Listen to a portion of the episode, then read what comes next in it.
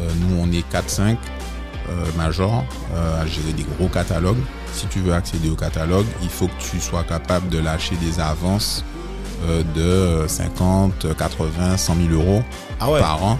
Et après, tu te démerdes pour rentabiliser en nous reversant euh, 70 ou 80% de ce que tu touches, sachant que c'est des morceaux à 1 euro que tu vends.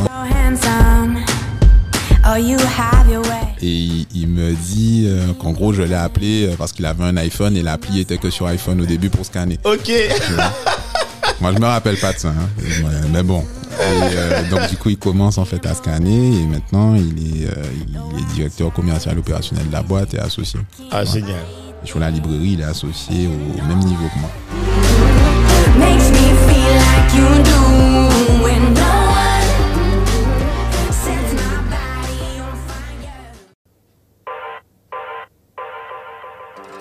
Et si on créait le futur ensemble? Avec On réinvente le monde, on vous propose de venir participer aux prochains changements et de découvrir les solutions et les héros de demain. Nous allons à la rencontre de gens passionnés, entrepreneurs, sportifs, artistes, créateurs et bien d'autres encore. Et si tu veux créer le futur avec nous, installe-toi et très bonne écoute.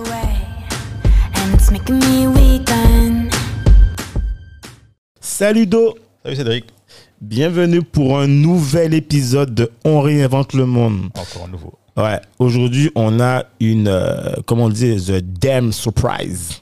Ah, On a un invité là de. dis- dis-moi tout. Dis-moi tout. Alors, si, si- on va faire le petit jeu rapide là. Encore Euh, euh, Rapidos, Ah, rapidos. bon, allez, c'est parce que c'est toi. Hein. Alors, si je te dis euh, musique, euh, Admiralty, euh, je sais pas moi, qui, qui, qui- attends, qu'est-ce que tu aimes comme, comme, comme artiste, toi? Donne-moi un artiste au hasard, je sais pas.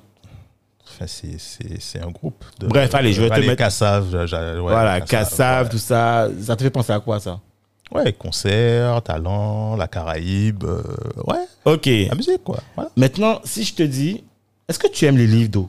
Est-ce que tu aimes lire Hum, à une époque, ouais. Maintenant, moi, j'ai, j'ai pas beaucoup de temps, mais, mais ouais, quand, quand, oui, ouais, on peut dire ça. Euh, Si je te dis livre, culture, tu penses à quoi? Euh, ben, librairie, en général. Ouais. Ouais. Et si je te parle aussi d'agriculture, tu penses à quoi? Agriculture, je te dis jeune entrepreneur, ou même, Ouais. j'aime pas le mot jeune, entrepreneur. Entrepreneur, euh, Guada, Ouais. euh, euh, culture, musique, ça te fait penser à quoi tout ça? Tu penses à qui là? Agriculture, culture, musique, Guadeloupe. Ouais, tu penses à qui là? C'est compliqué avec moi aujourd'hui. là. Euh, ah ben c'est Sébastien Célestine. Ben voilà, on a avec Voilà. nous aujourd'hui, vous avez avec nous, avec nous, le monstre Sébastien Célestine. Salut Sébastien. Salut, messieurs, le monstre, le monstre, c'est un petit peu exagéré. Non. c'est dans le sens positif du Ouais, terme. Toujours, dans le sens- toujours. Dans le sens positif. Dans le sens positif. Non, non. Enfin, pour nous, on, on, on aime bien dire le monstre dans le sens où en fait, euh, on est vraiment euh, euh, admiratif en fait de ta niaque et euh, de tout ce, en fait que de, de tout ce que tu entreprends au quotidien. Et vraiment, en fait, voilà, on sait ce que c'est qu'entreprendre et il faut de l'énergie. Et vu euh, la dimension des projets que, que tu as entrepris et que, tu continues à entreprendre, euh, ben nous, on est super contents Ouais, et super fiers. En fait. Ouais, voilà. Franchement, on est super. euh, Et dans on ce est sens-là, ça, ça me fait plaisir. Bon. J'accepte. Ben voilà. Merci. Merci. Donc on a voilà, on a l'accord pour l'appeler le monstre. Super. non, ben Sébastien déjà, enfin, merci de, de enfin, euh, comme disent les Américains, thank you for having you uh, today. hein. Merci en fait euh, de de- D'être parmi nous. ouais, parmi nous. Voilà. Et euh, et aujourd'hui en fait, euh, on a envie de tout savoir. On a envie de savoir en fait euh, la secret sauce, tout ce que tu as fait, comment tu as réussi à le faire et comment en fait tu arrives à gérer tout ça. Parce que c'est vrai que tu as pas mal de projets. Euh, si tu peux déjà présenter, enfin te présenter rapidement, mais on peut rentrer le détail, mais on va te présenter un peu ce que tu fais aujourd'hui pour qu'ils en savent en fait. euh, voilà. Ok. Donc Sébastien Célestine, euh, 33 ans euh, au moment du, de l'enregistrement. Post-Covid. Voilà, post-Covid. De- 2021, je suis de janvier, ça va pas changer. Ouais. Donc 33 ans, guadeloupéen, parti un peu comme beaucoup faire mes études en France, en Hexagone. Euh, et au- quoi, revenu euh, il y a maintenant, enfin définitivement il y a maintenant déjà 4 ans. Ok. Ça fait 4 ans, là, 2017. Euh, et euh, ben, cofondateur de cofondateur et président de, de Holmol Technologies, donc qui travaille euh, à l'origine pré- pré-Covid essentiellement sur tout ce qui est distribution d'offres culturelles et de loisirs. Et beaucoup aussi avec des, des comités d'entreprise où on leur permet d'accéder à d'autres offres que des, des spectacles. Euh, co-repreneur de, de la librairie générale, donc maintenant by Caribbean Culture House, et, et qui va devenir progressivement la, la Caribbean Culture House, partenaire du savoir, partenaire caribéen du savoir et de la culture. Donc depuis avril 2019, D'accord. puisque l'ancienne librairie, il est géné- l'ancienne librairie générale euh, Jazor, euh, historiquement euh, fermait. Et donc, euh, voilà, personne ne se positionnait et nous, on ne se voyait pas rester spectateur. Bien sûr. Donc, on a, on a décidé d'agir et de, de faire tout ce qu'on pouvait pour reprendre. On a réussi. C'est un, vrai challenge. Bon, ça, on parlera aussi. Voilà. Et euh, euh, responsable financier, on va dire, sur responsable financement sur la société MyEditech, où on travaille justement à la, à la digitalisation des, des exploitations agricoles avec utilisations d'objets connectés et d'algorithmes. Où là, le, le fondateur, c'est Sébastien Luissin, Ouais. euh, qui était directeur technique sur Olmol. Donc, on a eu le temps justement de, de, de bien bourlinguer, on va dire, euh, ensemble et apprendre à se connaître et à travailler ensemble. Donc, après, il a, il a lancé ça. Ça fait maintenant euh, 2016-2017, euh, le tout début. Et, euh, et on, et donc, euh, il m'a sollicité pour travailler justement sur tout ce qui est financier. Donc, je suis un des associés et je l'accompagne là-dessus. Qui était aussi avant euh, fondateur de JOS, je me rappelle très bien. Exact. JOS.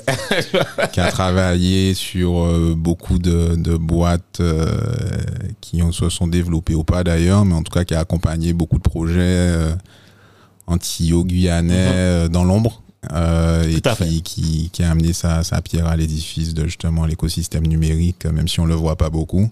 Ouais. Voilà, c'est un, gars de l'ombre, mais c'est un gars important. ouais, tout à fait. Shout out euh, Sébastien Luissin. Là, je me rappelle.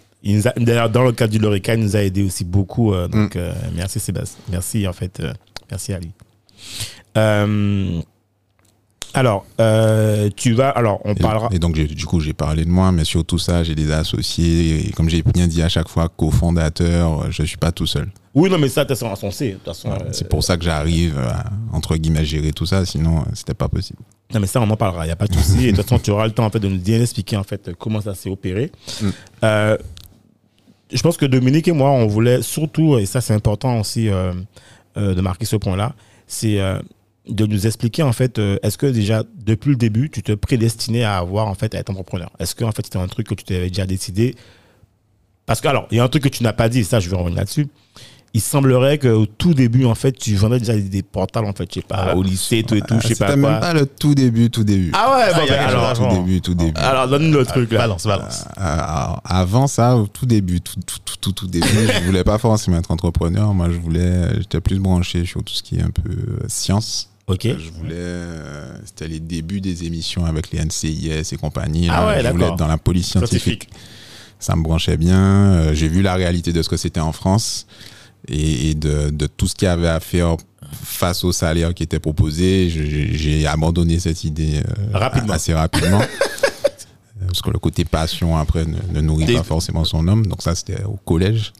et, euh, et c'est à partir de la, de la fin du collège, début du lycée, que j'ai commencé à avoir des, des activités, euh, entre guillemets, entrepreneuriales. Euh, où euh, la logique, c'était pas forcément d'avoir une boîte, etc. C'est qu'il y avait un besoin à un moment. Et euh, je me retrouvais au final à structurer le besoin que je partageais avec mes amis et moi. Donc le, le premier truc que j'ai fait, c'était de, de- mutualiser, on va dire, des, des commandes de, de vêtements, de chaussures euh, à partir de Saint-Martin. Attends, alors là, tu avais quel âge là? Tu étais en quoi là? Euh, je sais plus à quel moment ça a commencé, mais je crois que j'étais troisième ou seconde max. hein. Parle de Saint-Martin? Ok, Ouais. d'accord, ok. Il a déjà vu le potentiel. ouais, c'est clair, ok. troisième ou seconde. Et à l'époque, c'était intéressant. Tu sais, c'est à l'époque où on avait des baguilles, on Ouais. s'habillait en écho, euh, Ouais, ce genre ouais. de choses. euh, Et où Saint-Martin valait encore la peine de. Enfin, il avait- faire des bonnes affaires. C'est la suite justement qui, a- qui, qui devient intéressante. Donc bon, on faisait ça. Euh, ben, ça moi, ça me permettait d'avoir des fringues au final pour quasiment rien et tout le monde était gagnant puisqu'on les payait beaucoup moins cher que si on les achetait à 70 euros l'unité dans des magasins ici. Je dirais pas les prix qu'on arrivait à avoir. Je sais pas s'ils étaient vrais ou faux, mais à l'époque, euh, on, on s'en souciait pas trop. À partir du moment où ça descendait bien, c'était. Ouais, je vois que tu. Euh, donc on a fait ça un certain temps. Après Saint-Martin, c'est devenu moins intéressant, moins intéressant et euh, j'avais trouvé un fournisseur en Chine. Ah ouais? Ouais, fournisseur en Chine, euh, c'était un truc, je crois que ça s'appelait Fuming Apparel. euh, les, les, les aficionados doivent peut-être se souvenir de ça. Et du coup, ben pareil, on mutualisait des, des commandes à partir de là. Fallait faire des paiements via Western Union. Enfin, c'était. Ah ouais, c'était. euh, Ah ouais. Ouais, voilà. c'était Donc on faisait ça. Là, ça avait pris une autre échelle. Mais attends, mais du coup, euh, tu, par- tu parlais pas le, le mandarin, je veux dire. Non, je parlais, par- anglais fallait parler anglais. Bon, d'accord, ok. ok. Donc, euh, je sais même plus comment j'avais trouvé ces gars-là. Euh, et du coup, on faisait les commandes groupées. euh, voilà, ça arrivait. Euh, ça avait pris, comme je disais, une proportion un peu importante puisque c'était plus juste mes petits copains du quartier. euh, c'est ça a commencé à, Ah, vraiment grossir, quoi. à s'élargir un petit peu euh, jusqu'au jour où euh, je sais plus comment ça, ça s'est passé. Je crois que c'est un colis qui est arrivé par Chronopost et il y a la douane qui m'a convoqué. Ah oui. Voilà, en me disant, euh, monsieur, euh, vous êtes gentil, mais euh, ok, ça vient de Chine, c'est probablement les mêmes usines euh, que les Nike et compagnie, c'était à l'époque des Air Force, tout Ok. ça. on avait des modèles euh, plutôt sympas, euh, pour pareil, pas grand-chose, parce que ça venait direct des fournisseurs. Et euh, donc les gars m'ont dit, monsieur, euh, c'est- de l'import, euh, entre guillemets, illicite. Ouais, illicite, quoi. Parce Il y a que- des taxes à payer, il y a des trucs, vous n'avez pas de structure, euh, donc euh, va falloir arrêter ça. C'était gentil encore. Ah oui, voilà, c'est clair, parce que oui. Parce que t'avais pas de boîte, en fait, tu faisais ça. Fois, Bah non, bah ouais, non. C'était une commande mutualisée. Ouais, ok, que ouais, j'ai compris. Moi, je faisais pas de, de marge. C'était juste mes vêtements. Je gagnais pas d'argent avec ça. Je payais pas mes vêtements. Ouais, j'ai compris. Ou je cotisais moins que les autres parce que je faisais un travail. Enfin, Ok. Tu vois, on aménageait la chose. Normalement, la prescription est passée. Ça fait genre euh, 15 ans au moins, ça. Ça va faire 20 ans. Voilà, donc tranquille. Ok, attends, pas, pas la peine de venir le choper, pas de là. souci, euh, on s'entend bien. Ouais. Je paye mes, mes, ma- mes impôts et mes taxes maintenant. Il n'y a Donc- pas de souci, ne vous inquiétez pas. Il, il- il est dans les cadres maintenant. Ouais. Avant, je savais pas. Il y a Mais- le droit à l'erreur. Voilà. Donc, quand j'ai pas que- su, on a arrêté. Ok. Et euh, du coup, après, dans le cadre de- d'entreprendre en lycée, donc là, je suis en terminale, euh, on a monté une mini-entreprise. Donc là, c'est la première fois qu'on fait un truc vraiment euh, structuré, un peu plus structuré en tout cas, avec euh, ben, quatre amis du lycée, pareil, qui est en terminale comme moi, euh, où on fait du coup IGSM Online, où on, on est en 2004, début du smartphone, tout premier smartphone.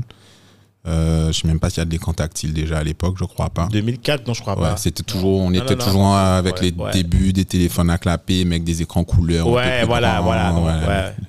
On sortait du serpent sur les Nokia pour arriver dans des trucs un peu plus, euh, Ouais, ouais, ouais, ouais. un peu plus sympas. Euh, et du coup, avec cette plateforme-là, le besoin, c'était quoi cette fois-là? C'était de, les téléphones étaient vendus excessivement cher ici, Très cher. avec abonnement et bloqué. Ouais. Voilà. Euh, et en fait, nous, on a réussi, ben pareil, il fallait trouver une solution, à trouver un fournisseur sur Toulouse, euh, donc en France, qui nous permettait de faire des commandes à l'unité sur des tarifs fournisseurs et être livré grosso modo en une semaine, dix jours. Ah ouais? À l'unité? Ouais. Waouh Et euh, du coup, on a référencé le catalogue, on avait mis des petites marges et euh, ben, on a d'abord acheté nos téléphones à nous, puisque Ouais, c'est normal, bien sûr. voilà, c'était voilà. Et ensuite, ben, on a réussi à développer un peu. Donc à l'époque, on était à Bainbridge, on vendait des téléphones au jardin en face, dans. On connaît une entreprise Voilà. orange. Ouais. Enfin, couleur orange. Qui, qui devait pas être très. Bah, ben, du coup, on les vendait moins cher, sans abonnement et débloqué. Ah, ben oui, voilà. Voilà, et vente en ligne. Et à l'époque, j'avais fait le petit site de vente en ligne, c'était sur du Os Commerce, j'étais rentré là-dedans, j'avais bidouillé, etc. Ouais.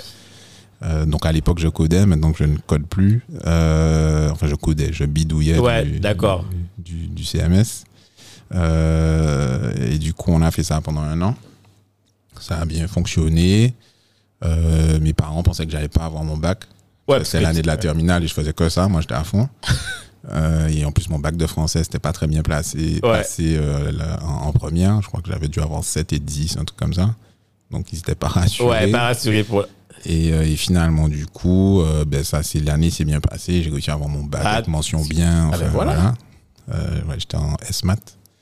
Et, euh, et du coup, l'année arrive. Moi, j'avais déjà regardé euh, comment je fais pour continuer. J'étais pas encore majeur, donc il fallait que je puisse euh, faire mon émancipation pour être gérant. Ah ouais, donc en fait, tu avais déjà pensé que tu n'allais pas continuer, en fait. Tu allais continuer ta. ta, ta Je continuais sur mon entreprise. Je, Ah fais- ouais, je ok. faisais pas d'études. Ok. J'étais chaud, on y va. Mes Les parents- parents, les parents tu avais, dit ça aux parents? Donc, du coup, on a eu une discussion avec mes parents. En fait, t'es encore vivant, t'es encore vivant. donc, on a euh, eu une discussion avec mes parents qui m'ont dit écoute, tu es bien gentil, mais euh, si ça se passe pas bien, Ouais, tu fais Ouais. quoi? Tu fais quoi? Enfin bon, tu auras pas de formation, t'as pas de diplôme. Mes parents, ils sont ingénieurs tous les deux de formation. Euh, ils, ont Ouais. vu à quoi leur a servi leur diplôme Bien sûr. et ils se disaient le gamin, ok, bon, euh, là, il a eu son bac, euh, on sait pas comment.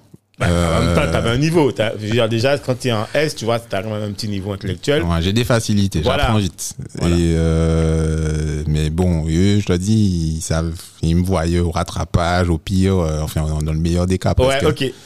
En plus, j'avais un prof de maths qui me saquait bien pendant l'année de terminale où j'avais eu des Bon. 6 et des 7. Bah, enfin, salut à lui alors. Ils, ils avaient pas trop kiffé.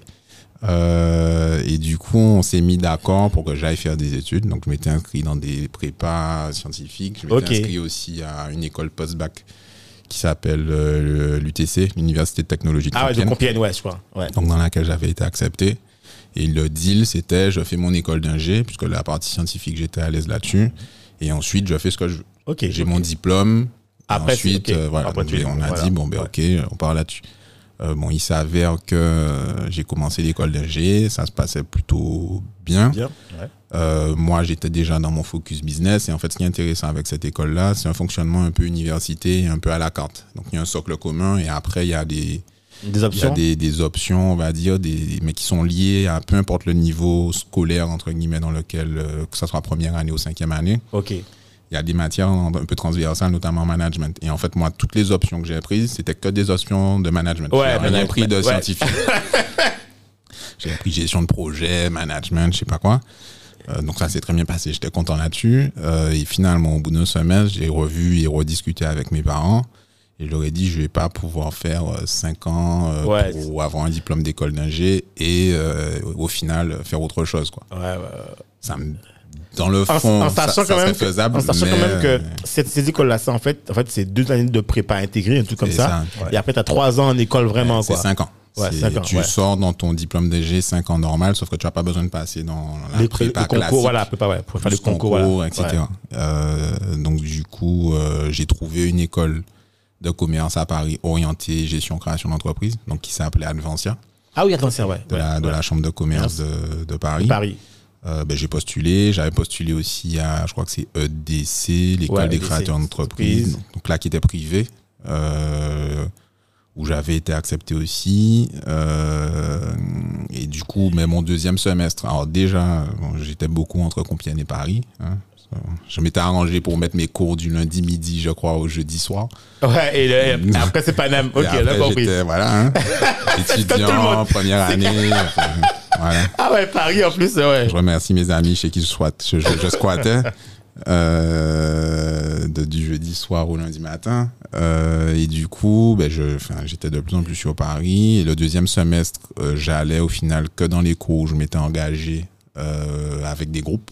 Donc dans des logiques de TP, enfin un truc commun pour que ben, ils soient pas pénalisés Ouais, par, par moi, mon choix. bien sûr. Et après, ben, j'ai j'ai continué à Advancia, où j'ai fait la licence gestion création d'entreprise.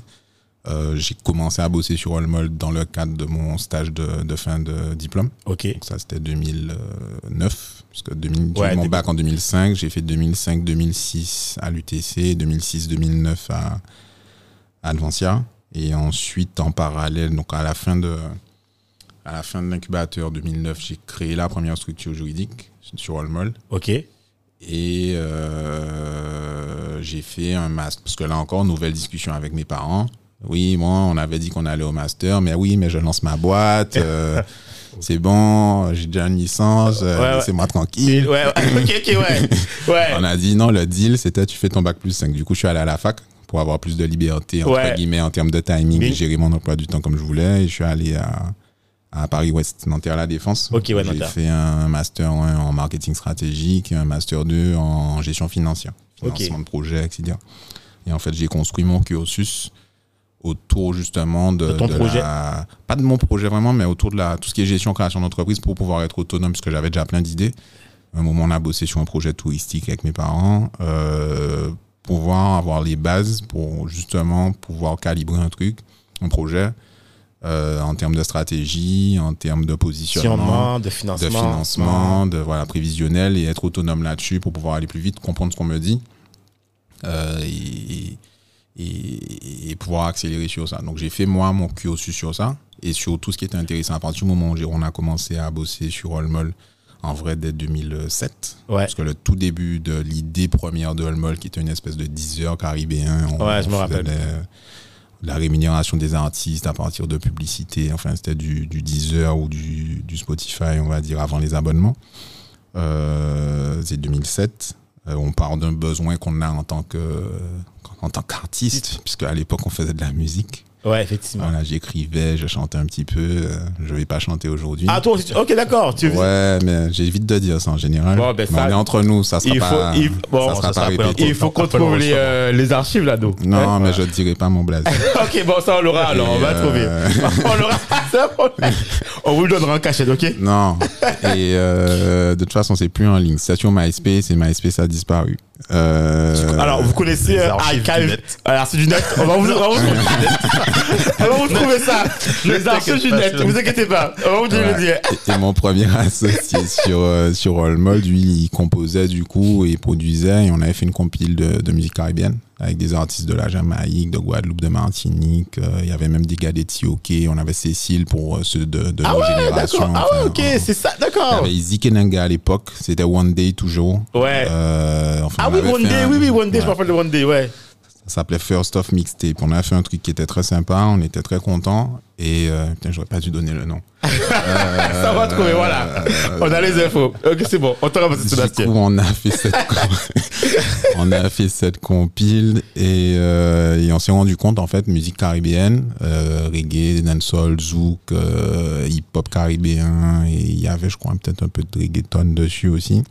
Euh, Qu'est-ce qu'on fait en termes de promo? Il y a des millions de personnes qui écoutent ces musiques-là à travers le monde. Ouais. Et pourtant, je suis confronté à soit je vais sur des tout petits blogs qui vont parler peut-être de, de, de salsa cubaine et pas de salsa portoricaine, de dancehall, ce qu'on nous on appelle local, donc euh, peut-être Martinique, Guadeloupe et pas de dancehall jamaïcain, Tout à fait. qui vont être dans leur langue d'origine respective et qui au final me permettent pas de toucher beaucoup de monde. Soit je vais sur les YouTube, les iTunes, euh, Ouais, etc. Et en fait, je suis dans musique du monde.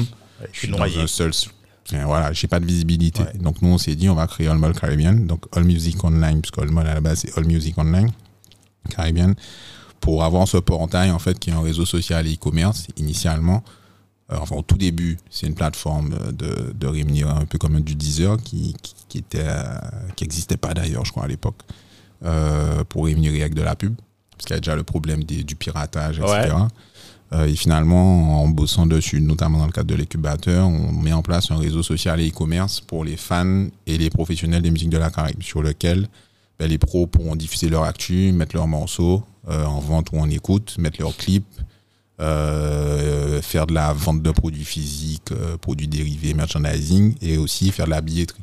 Super. Parce que justement, quand tu as mis ça en place, euh, je me rappelle, je me rappelle ce qu'on t'avait rencontré à l'époque du Lorica, ça date de Exact. 2009, 2000, Ouais, C'était au tout début. au tout début. On, on pitchait. D'ailleurs, j'ai retrouvé un t-shirt de avec le casque et tout, euh, le logo à l'ancienne. Sérieux? Hier soir, j'ai trouvé ça hier soir. c'est top. Mm. Franchement, et je me rappelle qu'au tout début, tu avais fait une interview, ça je me rappelle bien, avec Admiralty. Au tout, Ouais. tout début. C'était pour lancer le truc, tout Exact. et tout.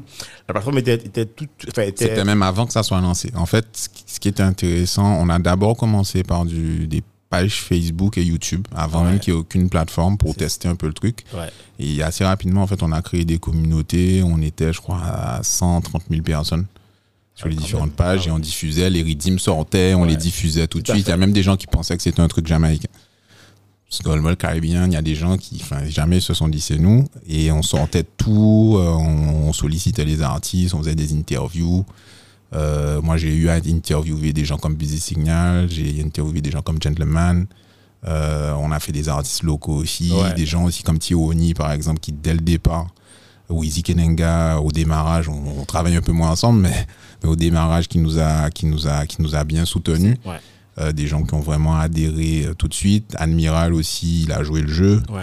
On avait fait justement une. euh, la première fois qu'on parle d'Olmol ici, en Guadeloupe, euh, on fait une conférence avec Admiral et la SACEM euh, au Ciné-Théâtre du Lamentin, je crois, où justement on vient présenter le concept, etc. Et on vient aussi parler de la gestion des droits avec les artistes au niveau de la SACEM, tout ça.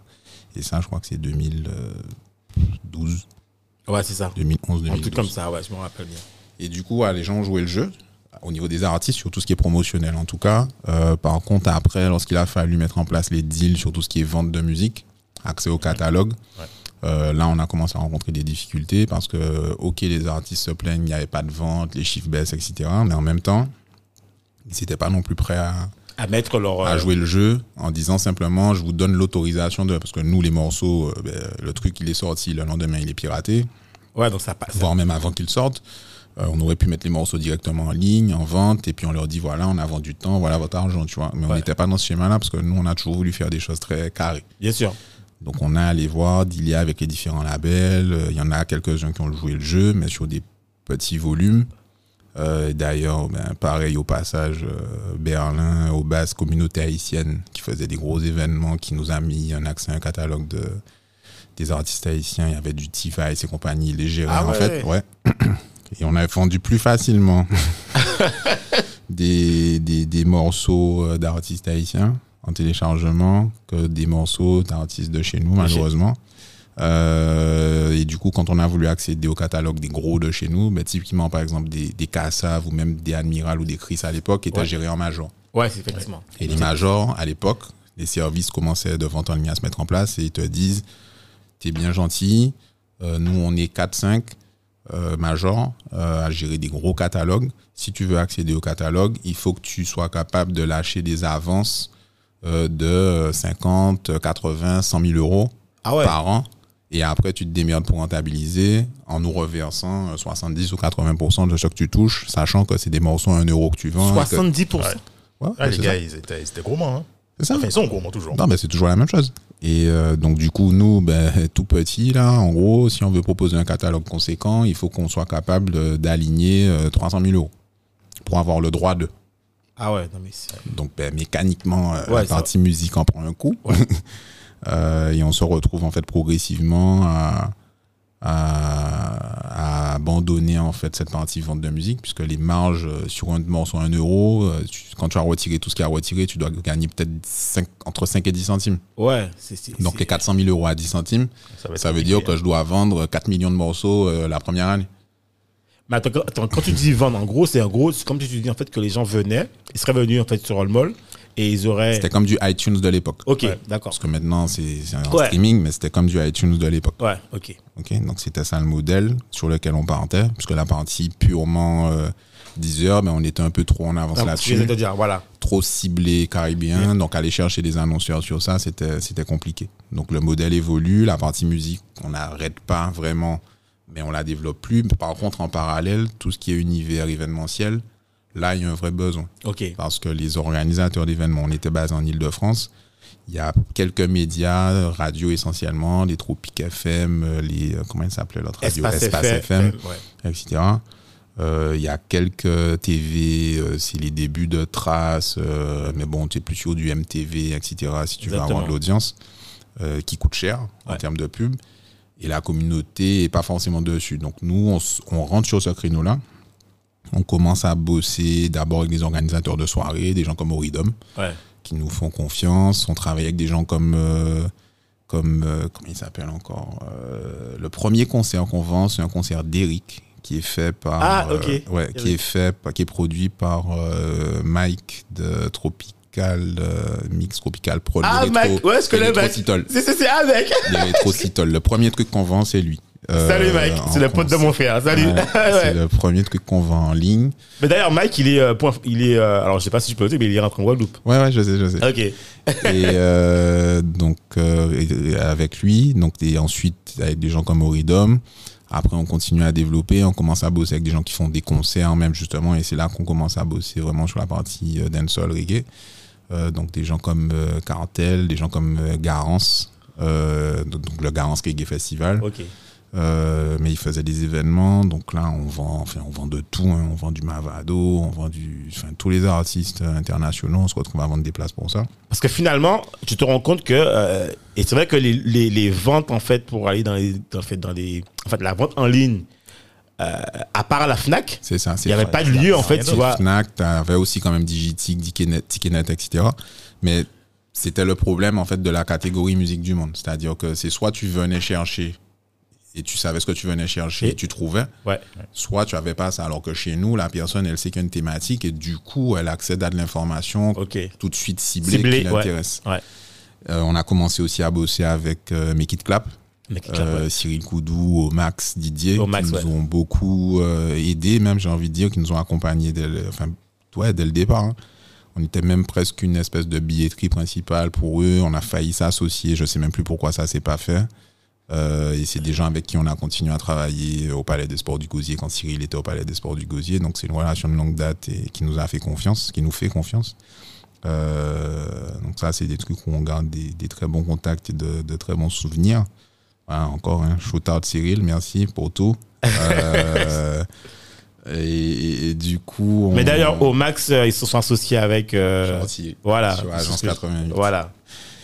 Et euh, au max, enfin, c'est de toute façon, ces trois là, là qu'on avait rencontrés euh, et à qui on a bossé sur Paris, c'est des gars qui ont beaucoup œuvré pour valoriser tout ce qui est culture euh, antillaise caribéenne. Ouais. Culture urbaine aussi. Ouais. culture urbaine, ils ont fait de, de très belles choses. Et, euh, et qui nous ont, comme je disais, voilà, beaucoup accompagnés, on va dire. C'est peut-être pas forcément aidé, parce que chacun y trouvait son compte, mais qui, qui, ont, qui nous ont fait confiance. Ouais. Voilà, qui nous ont fait confiance, et c'est important quand on développe ce, ce type de, de, de projet-là. Donc, j'ai probablement oublié des gens, donc si j'ai pas cité, ne- il faut pas être euh, offusqué.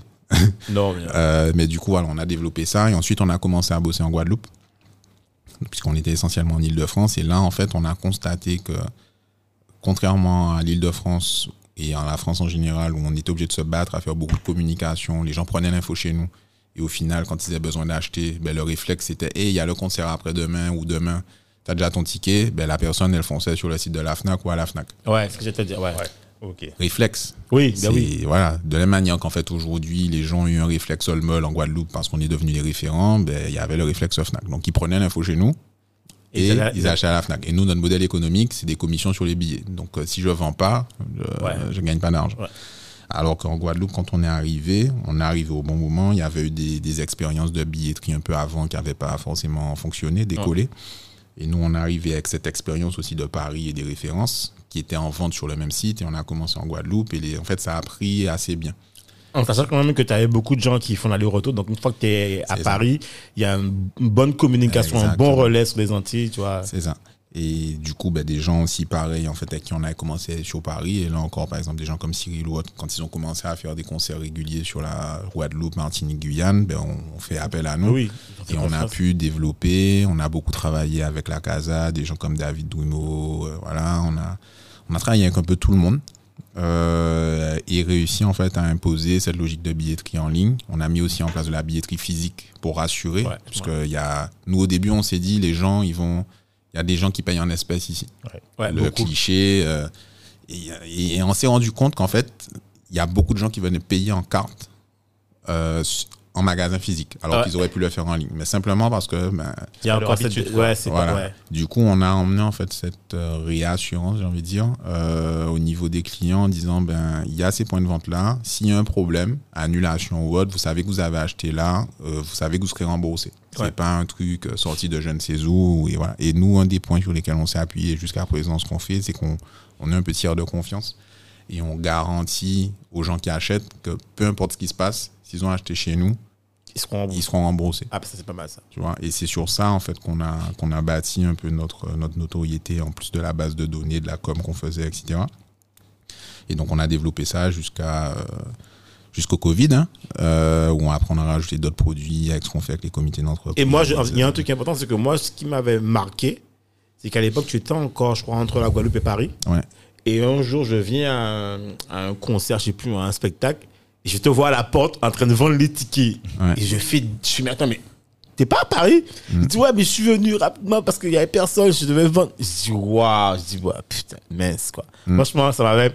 Moi, j'étais super content de voir que tu vois, tu étais euh, à 300% sur le business, quoi. C'est toi qui vendais, c'était non, la porte d'entrée. Pour scanner tu- les billets, pour Pour scanner les contrôler. billets, tu vois. Et Enfin, scanner, je sais pas à quelle époque c'était, mais au début, les gens se rendent peut-être pas compte, mais c'est une liste papier avec des noms et des prénoms et des codes barres qu'on imprimait. On n'avait pas encore l'appli de scan et il fallait, euh, Ouais, c'est ça, voilà. fallait ça. vérifier, checker. Exactement. Enfin, c'était, c'était à la mano au début. hein. Oui, mais surtout, moi, je pensais que le, le papier qu'on avait, c'était le ticket pour entrer, tu vois. Et, et fait, je me suis Et dit, au début, les, justement, au début, c'est- j'allais dire ça, les organisateurs, il y avait un peu une appréhension quand même. Ils faisaient pas forcément confiance. Merci. Et du coup, la logique, c'était, OK, tu as vendu euh, 105 billets, je te donne 105 billets. ok. Et Donc la personne arrive avec son billet, tu lui remets son ticket et mon vigile contrôle le ticket normal. D'accord. D'accord, Ah ouais. c'est pour ça. Donc on a fait ça pendant un certain temps parce qu'il faut gagner la confiance des gens. Il y en a même sûr. qui nous disaient ouais, je sais que c'est un, un de mes associés qui a commencé en scannant pour moi euh, des vies et qui maintenant est associé sur les sur toutes les enfin sur euh,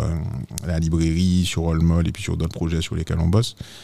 Euh, il a commencé en scannant et à chaque fois il raconte un peu l'anecdote. c'est un, un voisin à moi, il est plus petit que moi, euh, en Guadeloupe, et euh, il me dit, euh, à chaque, il raconte ça, moi je me souviens pas de ça. Ah, C'est si, moi, je me rappelle. C'est sa version. D'accord. Et il, il me dit qu'en gros, je l'ai appelé parce qu'il avait un iPhone et l'appli était que sur iPhone au début pour scanner. Ok. Moi, je me rappelle pas de ça. hein. Ouais, Mais bon. Et, euh, donc, du coup, il commence en fait à scanner et maintenant, il est, euh, il est directeur commercial opérationnel de la boîte et associé. Ah, Ouais. génial.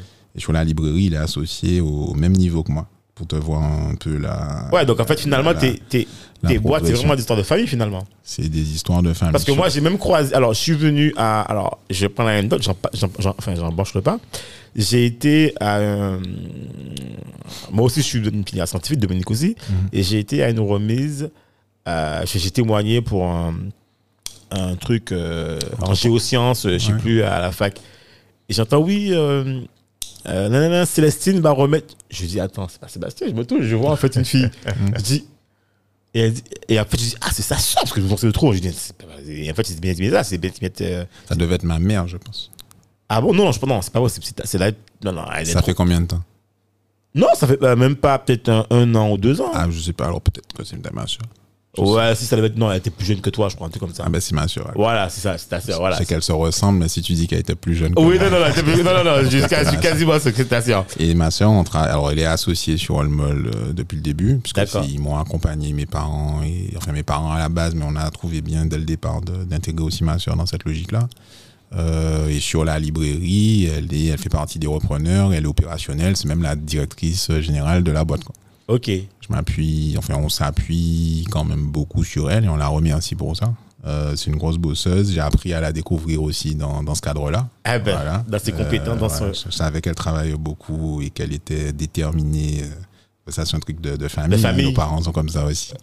Mais du coup, là, j'ai appris et je continue à, à- à apprendre euh, avec beaucoup de plaisir que voilà, elle, euh, elle tient la route, Bon, ah ben, chapeau à toi. On espère t'avoir un jour aussi dans le truc pour pouvoir témoigner. probablement. Ouais. Ça mériterait, je pense, le détour. Elle a un profil assez intéressant parce qu'elle elle est. euh, alors, pour le coup, elle, est allée au bout de la, de la partie ingénieur. Elle est ingénieure mécanique. Ah, d'accord. Ouais. Super. Elle a un double diplôme de l'INSA de Lyon et du, de l'université de, j'ai plus le nom, au Brésil. Ok. Ah ouais. D'accord. Voilà, Ok. Elle a eu le temps de bosser un petit peu là-bas et elle est rentrée du coup euh, fin 2018. Et Ok, a juste avant, ouais, Juste avant, c'était pas prévu euh, la, la reprise de la librairie. À la base, on devait bosser sur un autre projet euh, en famille euh, de, de lieu un peu culturel sur le sud Bastien. Qui, arrive dans pas longtemps là et finalement ben, je l'ai embarqué dans, l'aventure, euh, l'aventure de la euh, librairie et on bosse aussi sur des trucs par rapport à Olmol, d'autres projets. Enfin, je l'ai embarqué dans, dans, dans, Voilà. dans ma, Super. dans ma démarche. Alors on va justement, on va parler de la, la- de la, de librairie. donc, Librairie, avant de parler de la ouais. librairie. Mais avant de parler- en fait, je voulais mettre un point en fait euh, sur euh. Mhm. Donc en fait, comme le disait Do, il y a eu le Covid. Ouais. Voilà. Et on sait euh, que la billetterie, Ben, la billetterie, c'est pour vendre en fait des events. Mhm. Il y a eu un coup d'arrêt en fait Au sur tous des les events. events. Voilà. Ouais. Donc, Do, je te laisse finir. Donc, Euh, non, mais tout ce qui est concerts, euh, événements, etc., bon, ça a pris un, un mauvais Mhm. coup Exact. et, et qui dure depuis, depuis plus d'un an.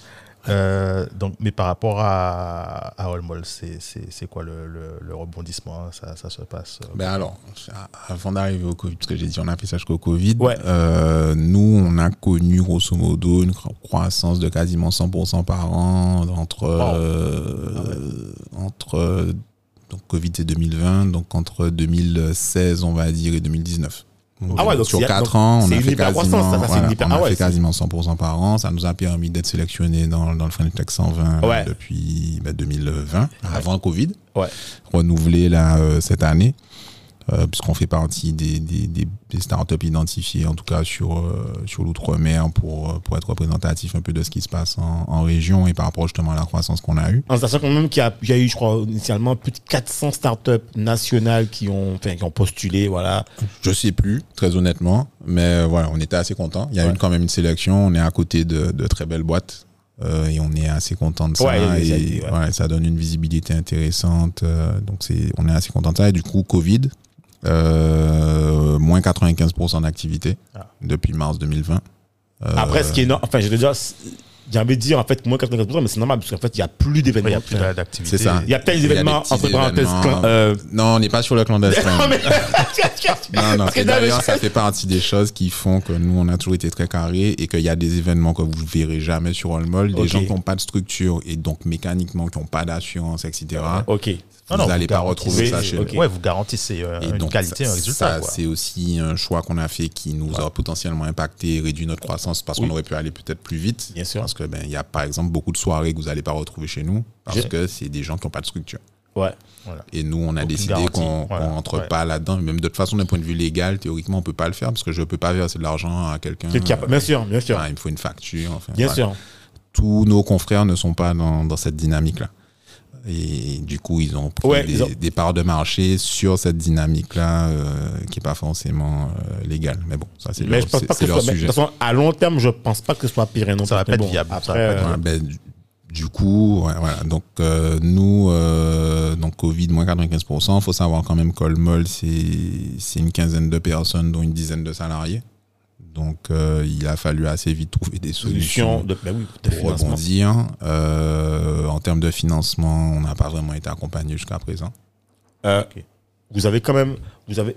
Mais vous- attends, mais alors, il y a bien. Alors, moi aussi, je suis entrepreneur, mais bon, il y a bien tout ce qui est PGE. Alors, en sachant qu'un PGE, je rappelle, Il faut le c'est- rembourser. C'est faut le rembourser. C'est-à-dire que vous avez déjà pas d'argent, il Mhm. faut déjà trouver les fonds ensuite, puisque des- maintenant on parle de, de- de- des fonds Mhm. futurs pour pouvoir rembourser ce truc-là. Ça. Mais bon, il y a tout ce qui est euh, PGE, il y a tout ce qui est euh, aide de la région, non, il y a les aides aussi locales, je sais pas, en fait, bon. Ben, Aujourd'hui, PGE, je vais pas forcément donner des, des éléments en termes de chiffre d'affaires, etc. Mais bon, les gens connaissent à peu près la règle où théoriquement, c'est un prêt qui est garanti jusqu'à hauteur de 25% du chiffre d'affaires. Ouais. Ben, Aujourd'hui, nous, on a bénéficié d'un PGE. Attendez, je fais le calcul rapidement pour pas dire de bêtises. Ok, d'accord. De, de, de, de, de, de, Mais bon, vous l'avez quand même. de 1,5% de notre chiffre d'affaires. Ah ouais. Tu vois ce que je veux dire Ok. Donc en fait, finalement, euh, c'est une, c'est une goutte d'eau en fait dans. C'est rien. Ouais, c'est c'est histoire de Le se dire qu'on a aidé. 1,5% quoi. de notre chiffre d'affaires, ça couvrait peut-être un mois et demi de nos charges. Donc depuis, on brûle de l'argent. Ouais, d'accord. Ah ouais. Donc en fait, Et tout le on- cash. Imaginons que tout le cash que Le- tu aurais mis en trésorerie. On en avait fait une levée de fonds. C'est vrai qu'on n'a pas parlé de ces aspects-là. On avait fait une Ouais. levée de fonds euh, fin 2017, où on avait justement, dans le cadre de notre croissance, réussi à préserver cet argent-là au final. Ok. Euh, on n'avait pas consommé. Ben, c'est ce qui nous a servi à tenir jusqu'à présent. Donc, Et en on fait, l'a là- brûlé quasiment très intégralement. Donc en fait, ce que tu viens de nous dire clairement aujourd'hui, en fait là, euh, moi je trouve que s'il y a un problème, en fait tu es en train de nous dire que tu es en train d'utiliser en fait les fonds, enfin la trésorerie en fait, les ouais. fonds là-bas que tu as économisés pour pouvoir continuer en fait à. C'est ça. À vivre. Ouais. Et, et enfin, au-delà de continuer à vivre, nous, bon, c'est un peu particulier. Il faut pas non plus euh, dire. euh, voilà. Oui, non. On aurait pu faire le choix de dire qu'on met tout le monde en activité partielle jusqu'à ce que ça reprenne. Sauf qu'on ne sait pas quand ça reprend. Euh, on a quand même un petit peu d'activité, même si c'est que 5%. Oui, mais- C'est-à-dire que ma relation clientèle, etc., je sais pas à quel moment les gens vont appeler, je sais pas à quel moment ils vont envoyer des mails, donc je suis obligé sûr. de faire les gens travailler. Bien sûr. Mes développeurs techniques, ben, on a commencé à travailler sur d'autres solutions tout de suite, Ok. justement, et accélérer la diversification en termes d'offres qu'on avait prévues. Et donc, ça, ça des, des outils, par exemple, comme Comes, qu'on est en train de lancer euh, pour faire de la vente omnicanal euh, pour tout type d'entreprise et pas uniquement pour le culturel, et justement emmener nos, des compétences qu'on a développées sur le culturel pour tout type d'entreprise. Ok. En fait, ça part d'abord d'un besoin qu'on a à la librairie générale. D'accord. Parce qu'on arrive dans un truc qui est complètement obsolète et qu'il faut moderniser. Donc, Alors, est-ce que tu peux expliquer un peu ce que c'est Comes Parce que tu as parlé de ça en. on peut, on peut rentrer dans le détail, mais en fait, commerce aujourd'hui, donc euh, commerce pour commerce euh, en créole. hein, Yes. voilà, on s'est dit tant qu'à faire, autant avoir un truc euh, bien, bien, bien imprégné bah oui, de, voilà. de, de, de- chez nous. Euh, L'idée, c'est de permettre à tout type d'entreprise d'avoir son site de vente en ligne. Ok. C'est un peu comme du Shopify. Ouais. Euh, Du euh, pas du. euh, Ouais, Shopify, PrestaShop, enfin, il, y en a, ouais, a 12 ouais. 000, mais nous, l'objectif, c'est d'avoir un outil qui est adapté à nos spécificités, Tout à parce qu'on fait. a bien compris que quand on a développé Allmol, que ben, un truc qui est développé à Paris va pas forcément fonctionner en Guadeloupe. Il y a toujours des Il y a des contraintes de réseau, d'humidité, de machin, enfin, ça On fonctionne pas forcément comme on veut. Euh, euh, donc, la partie vente en ligne, euh, logiciel de caisse aussi. Ok. L'idée étant d'avoir un stock unifié entre ce qu'on fait en termes de vente en ligne et ce qu'on fait en, en vente physique. Exemple tout bête, je vends ben, des livres, hein, librairie, je vends des livres. C'est soit je suis obligé, ou des t-shirts, peu importe, hein, soit j'ai un stock pour moi, ma vente en ligne, mon site internet, et un stock pour mon magasin. Ah oui. Et dans ce cas-là, les choses se recroisent pas. Je suis sûr que j'ai jamais de rupture dans ce que j'affiche, mais en même temps, j'ai des ventes manquées si j'ai un produit qui est sur le site et que quelqu'un vient le chercher en magasin, magasin, qui n'est ouais. pas là. Et inversement, euh, si je suis juste dans une logique de j'ai un stock partagé, mais qui n'est pas mis à jour en temps réel, peut-être que mon site va me dire qu'il reste 4 t-shirts rouges euh, XL, Ouais. alors qu'ils sont pas en magasin Ouais, parce qu'ils ont été vendus. Ah Donc c'est des galères en fait à gérer. Et aujourd'hui, c'est une des explications majeures du fait que le e-commerce ici, avec beaucoup d'autres choses, hein, mais le e-commerce ici, c'est pas vraiment développé jusqu'à présent. Ceux qui ont essayé ont dû du coup mobiliser en général, soit mobiliser du stock sur la partie vente en ligne et voient très vite les impacts sur le magasin, Bien sûr. euh, soit euh, dire ben, je référence tout, mais après se retrouver à faire du service client parce que ben, le produit dispo- de produit commandé n'est pas disponible, etc. Et donc nous, on arrive avec une solution complète en disant, OK, il y a un seul système d'info. Dedans, vous gérez vos approvisionnements, vous gérez vos ventes, vous gérez tout.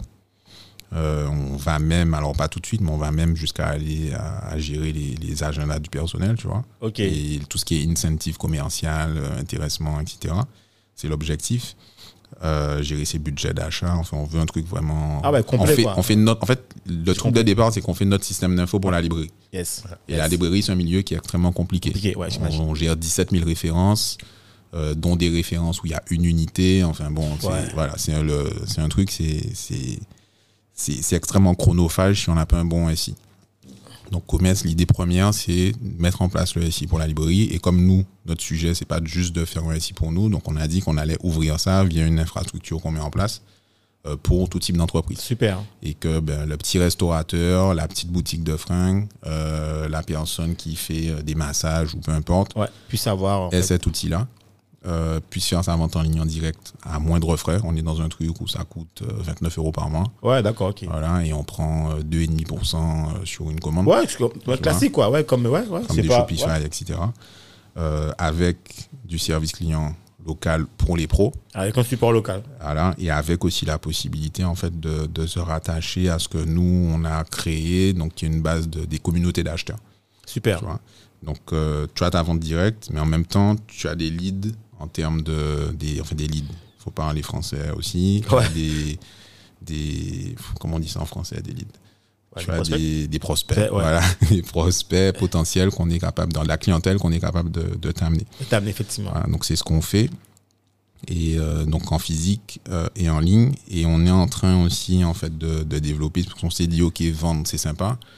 Euh, mais euh, ce qui va être important derrière, c'est que les gars soient pas comme euh, on a connu les agriculteurs pendant le Covid, à faire le tour de la Guadeloupe avec des Ouais, paniers. bah, c'est clair. Ça, c'est, Et à euh, pas savoir où sont les gens, passer des coups de fil, réceptionner Oui, puisque quand tu euh, n'as pas fait de commande, en fait, tu jamais fait de vente en direct, en Mm. fait, euh, voilà, donc du coup, euh, tu, tu sais, es un peu aux abois, quoi. Tu, euh, Donc du coup, mais en fait, sur, sur la, sur la deuxième partie, c'est-à-dire, ok, on a, on a traité les ventes, donc les gens sont capables d'avoir des commandes, mais maintenant, comment je gère la livraison à mon client? Ok. Et il y a un vrai problème en Guadeloupe d'adressage, typiquement. Tout à fait. C'est-à-dire qu'il y a plein de zones où on dit, euh, c'est euh, quartier, je sais pas moi, Morne-Blanc. Euh, Ça, c'est une vraie. ah, L'adressage, c'est. la Madame, euh, je sais pas, euh, Lolo à Morne-Blanc, et tu sais pas, ouais. Ouais, tout à fait. Tu vois, et donc nous, on s'est dit, il faut qu'on soit capable de récupérer les infos typiquement dès le départ et surtout de pouvoir donner les bonnes infos aux gens qui livrent. Donc on a mis en place un système là-dessus pour que justement les commerçants partenaires, s'ils le souhaitent, puissent dire, ben on vous confie des livraisons, nous on récupère, on fait nos tournées et on livre. Ok. Donc c'est vraiment une logique d'infrastructure pour que les gens, qu'on mutualise en fait, pour que les gens, parce que nous on fait déjà des livraisons à la librairie typiquement. Ah, je savais pas avait fait, d'accord. On a différents points de vente, on bosse avec des établissements scolaires. Oui, euh, d'accord. pendant la rentrée, on livre des listes si les gens font des commandes en ligne. Tu vois. Oui, mais vous livrez. Alors, moi, je on savais. livre aussi à des particuliers. hein. D'accord, je savais. ben, tu vois, je savais pas que vous. Pendant la rentrée scolaire, tu postes ta liste en ligne, tu payes tes 30 euros d'acompte, je sais plus.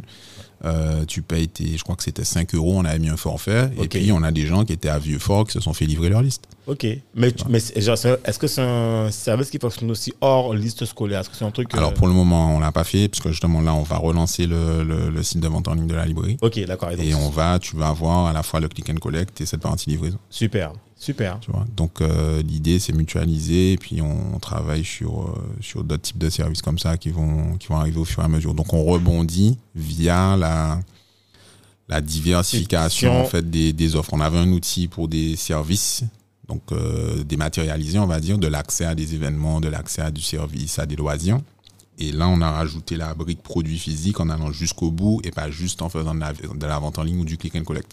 Ok. Parce qu'aujourd'hui, ce qui a été fait pour le moment et proposé ici, c'est de dire soit c'est des logiques de marketplace Ouais.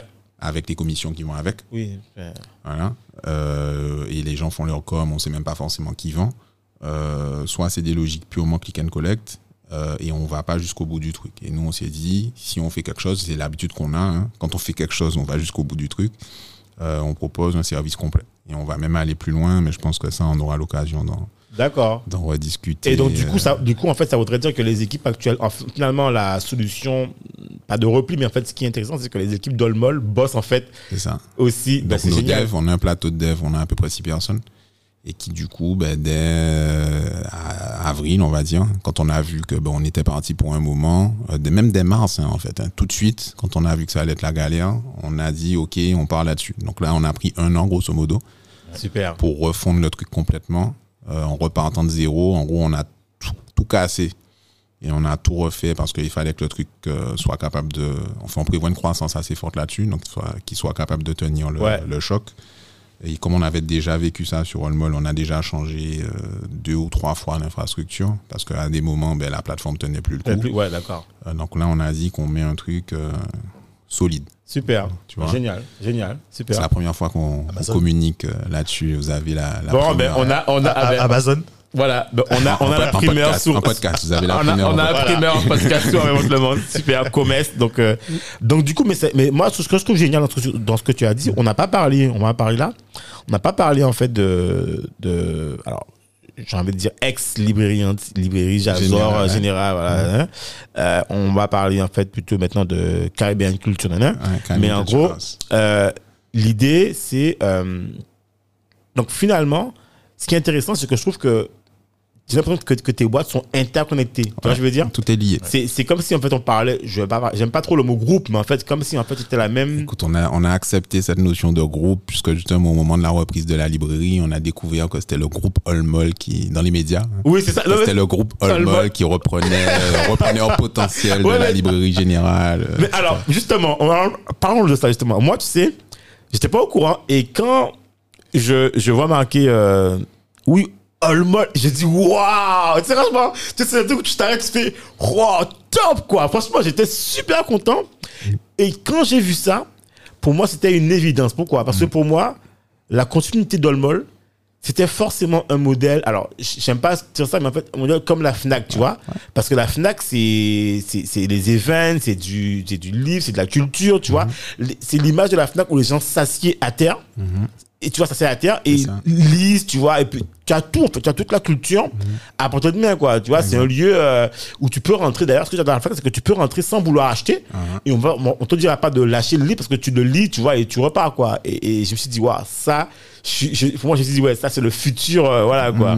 Donc, euh, C'était, ben, c'était, c'était ça l'idée. La, alors, la motivation première, c'était pas forcément créer cet acteur un peu hybride, mais c'était un des, c'était la piste au final principale qu'on a suivie pour que ça soit cohérent d'un point de vue euh, économique. La, la motivation principale, comme je disais, c'est que ça reste quand même une, une boîte, j'ai envie de dire, patrimoniale pour le, pour le territoire. hein. Sûr, ça a été créé en 1952, Voilà, donc euh, 70 ans quasiment. Euh, souvent, quand on parle de, de ça aux gens ou avec eux, ils nous disent en gros, euh, les grands-parents euh, oui, allaient déjà ou bien emmenaient leurs enfants pour aller faire leur truc de la rentrée scolaire ou bien euh, en termes de culturel, etc. C'est les premiers à avoir diffusé, par exemple, du fanon ici à l'époque où c'était interdit. Enfin, voilà. Euh, Il y a, y a, y a, ça pouvait pas mourir. Et en fait, nous, quand, quand, quand les Jazor, Max Jazor, avec qui on avait déjà essayé de bosser plusieurs fois, parce que ça faisait quelques années qu'ils étaient déjà en, en difficulté, mais ça avait pas pris, parce qu'eux avaient pas les moyens de, et nous, de, de, de nous financer des choses. Bien et sûr. nous, on n'avait pas les moyens de financer non plus directement, parce qu'on pouvait pas se permettre de, ben, l'outil, par exemple, là, qu'on a fait sur un an, et c'est ce qu'il aurait fallu faire. Sauf que je pouvais pas mettre à l'époque Oui, les fonds de la boîte, bien sûr. un an de développement pour aller faire un truc pour une librairie. Enfin bon, voilà. Euh, donc du coup, ça s'était pas fait. Il nous a rappelé en, en février euh, 2019. Je me rappelle, je crois que c'était le 7 février. Euh, dans une période pas forcément simple pour moi, là, puisque j'étais dans des rendez-vous à l'hôpital avec mon fils qui avait euh, à peine un mois et demi. Là, Ah mois. ouais, donc ça, se- connaît, d'accord. Euh, mais du coup, il nous a appelé, euh, je le rappelle dans la foulée, et finalement, on se voit, je crois, le lendemain, où il nous explique, ben voilà, maintenant, c'est C'est redressement judiciaire, euh, c'est maintenant ou jamais, quoi. Si vous voulez reprendre, c'est maintenant. Il n'y a quoi. personne, on a essayé de trouver des repreneurs en amont, il n'y a personne. Il n'y a personne gros- pour le Non, en gros, les concurrents ou autres Alors, quelque part, attendaient, ça- que, oui. que ça meure Bien sûr, pour pouvoir Ouais, récupérer. pour- acheter euh, récupérer les... vil Non, même pas pour acheter à vil prix, pour simplement récupérer les parts de marché. oui, bien sûr. Ah ouais. Bah tu oui, fais pas tu as- plus d'investissement et tu récupères du chiffre d'affaires. Bien sûr. C'était logique, hein Oui, bien sûr, parce que tu élimines le, concu- le concurrent meurt de lui-même et là, tu as le marché qui s'ouvre sur toi. en fait. Après, des acteurs qui ont les moyens, des groupes ici auraient pu le faire dans la même démarche que nous, mais Ben, ils l'ont pas fait. Oui, mais après, il y a aussi, tu sais il y a aussi une logique qui fait que, en fonction du concurrent, on se positionne pas, on se positionne, tu vois. Il y a peut-être ça aussi. Euh, je sais pas. Il y a des gens pour moi qui auraient pu le faire, mais qui ont, qui ont, qui ont pas fait ce choix-là pour plein de raisons. Et, et- et avec du recul, avec tout ce qu'on a Vécu. vécu depuis. euh, tu, tu comprends pourquoi, tu comprends mieux pourquoi ils sont pas poli- ouais, il y a des analyses. On, nous, on est un peu fougueux. Après, on y serait allé quand même, même si on avait eu ces éléments-là avant, parce qu'on on peut-être sait pas avec les pourquoi on l'a repris. On n'aurait peut-être pas fait les mêmes erreurs, puisqu'on a fait des erreurs. Ça nous a permis justement d'apprendre, hein, d'apprendre beaucoup de choses. Puisqu'on n'avait jamais fait de commerce physique, en vrai. Ouais, le commerce. Gestion de stock et même d'autant de personnel dans des magasins. Enfin, voilà, c'est. Avec, avec aussi, alors, il y a un truc qui est important. Avec un décalage générationnel de ouf. Voilà. Alors moi, je, mais moi, je vais même plus loin. Je vais pas dire. Moi, je vais peut-être dire, un décalage de culture. Culture, euh, veut dire euh, pas d'entreprise, mais culture, tu Ah oui, vois. culture voilà. d'entreprise, tu peux le dire. Voilà. C'est-à-dire euh, que nous, euh, avant qu'on fasse les nouveaux recrutements, je pense que la moyenne d'âge des salariés, on en récupère euh, à la reprise euh, 13, je crois. 12 ou 13 sur les sur les 16 ou 18, je crois, qui restaient. Donc on récupère quasiment tout le monde. En vrai, les services achats, une bonne partie des gens qui sont au magasin, la partie logistique, euh, dépôt. Euh, c'est des gens euh, qui, pour la majorité, auraient pu être mes parents ont des enfants de mon âge. D'accord. Et euh, donc, il y a déjà un décalage énorme. Et en plus, c'est un management qui n'avait rien à voir avec notre management. C'est-à-dire Ouais. que nous, on est sur Allmall, historiquement, et c'est comme ça qu'on est, on est sur un management de, où on délègue beaucoup de responsabilisation, enfin, le management de maintenant. Bien sûr. Alors que là, on arrivait dans un management où les gens avaient l'habitude de trucs assez directifs, euh, où on te donne presque tes tâches au jour le jour. Enfin, c'était pas du tout la même chose. Donc, nous, même pour nous, ça a été violent et on comprenait pas. On arrive dans le truc, on se dit, mais enfin, il y a, il y a un truc qui traîne là, tout le monde passe devant. Et personne ne le ramasse, quoi. Si je dis pas de le ramasser, personne ne le ramasse. Et, et, enfin, un truc aberrant, on a sauvé des emplois, euh, vous êtes là parce qu'on a, on a cravaché de ouf, on a fait des travaux nous-mêmes, enfin on est resté le magasin de Jarry qu'on refait, euh, qui fait quasiment 600 mètres carrés, surface clientèle qu'on refait en 6 semaines, euh, parce qu'il fallait enchaîner tout de suite sur la rentrée scolaire et c'était un des gros défis de cette reprise-là, parce qu'on reprend le 16 avril et en, théoriquement, euh, il faut que tous les trucs commandés, etc., Oui, oui, arrivent arrive. début juin, donc sûr. un mois et demi après en quelque sorte. Et il faut refaire les magasins, enfin voilà. Donc on a refait Kojari.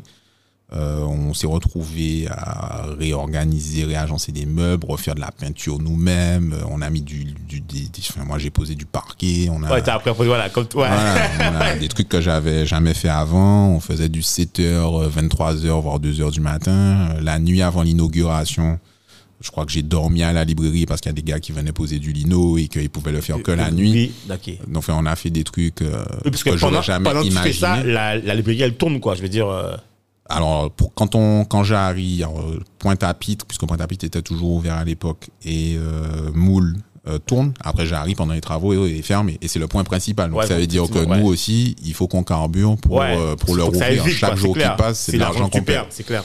Donc, donc on fait ça en six semaines. On refait un magasin de 600 mètres carrés en six semaines. Je crois que c'est Ah, c'est énorme, ça. C'est énorme. Après, tout le monde a joué le jeu. Les employés qui n'étaient pas payés pour faire des travaux, il y en a qui ont mis la main à la pâte, qui étaient là en train de faire de la peinture avec nous. enfin, ah ouais, c'est génial, ça. Alors, pas tous, hein, mais il y en a qui ont. participer, bien sûr. voilà, il y en a qui ont bien participé. On les remercie encore euh, pour ça. Et euh, les, les prestataires, les entrepreneurs, euh, voilà, travaux, etc. Ben, il y en a qui étaient parés avec nous jusqu'à 2h, 3h du matin. Enfin, les, gens qu'on a trouvés et qui sont venus bosser avec nous ont réussi vraiment à, bien se mobiliser. Donc, on était assez, assez fiers de ça. On a un très bon résultat. Je pense que les gens sont contents de, ce qu'on a pu produire.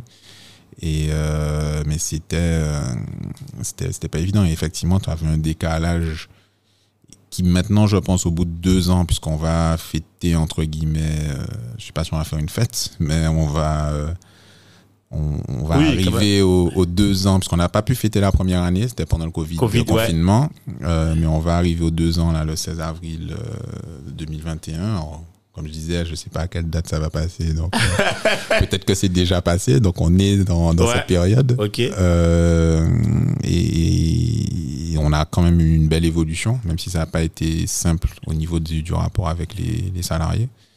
On a réussi quand même déjà un peu à remonter la pente, sachant qu'on a dû fermer un magasin aussi euh, entre-temps de Pointe-à-Pitre parce qu'il y avait des, des difficultés au niveau de, de son exploitation. Ouais, Voilà, je vais pas forcément m'étaler là-dessus ici puisqu'il y a des, des Oui. choses en cours. bien sûr. Euh, mais c'était pas, euh, c'était pas de bon cœur, dirons-nous.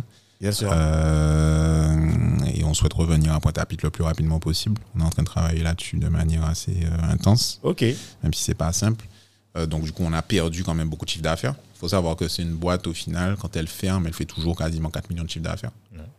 Mais, mais du coup, en fait, alors, mais en fait, j'ai Elle fait entre 3 et 4, je crois, en termes de chiffre d'affaires quand elle ferme. donc c'est quoi en fait le, le problème en toi que tu as, enfin que vous avez mis le point là-dessus, tu vois, c'était quoi le truc qui fait que parce qu'une boîte, enfin, c'est quoi, c'est la masse salariale, c'est Beaucoup de masse salariale, beaucoup de coûts, ouais, euh, beaucoup d'inertie dans des coûts qui restent en place, tu sais pas pourquoi. euh. Et puis il y a aussi le fait qu'il y avait forcément une transition. Et je pense que quand, quand tu parles de commerce, c'est ça aussi, il y a une transition. Gagner du temps. Ouais. Tu es dans une gestion, on est arrivé, il y avait du papier partout. Ah ouais.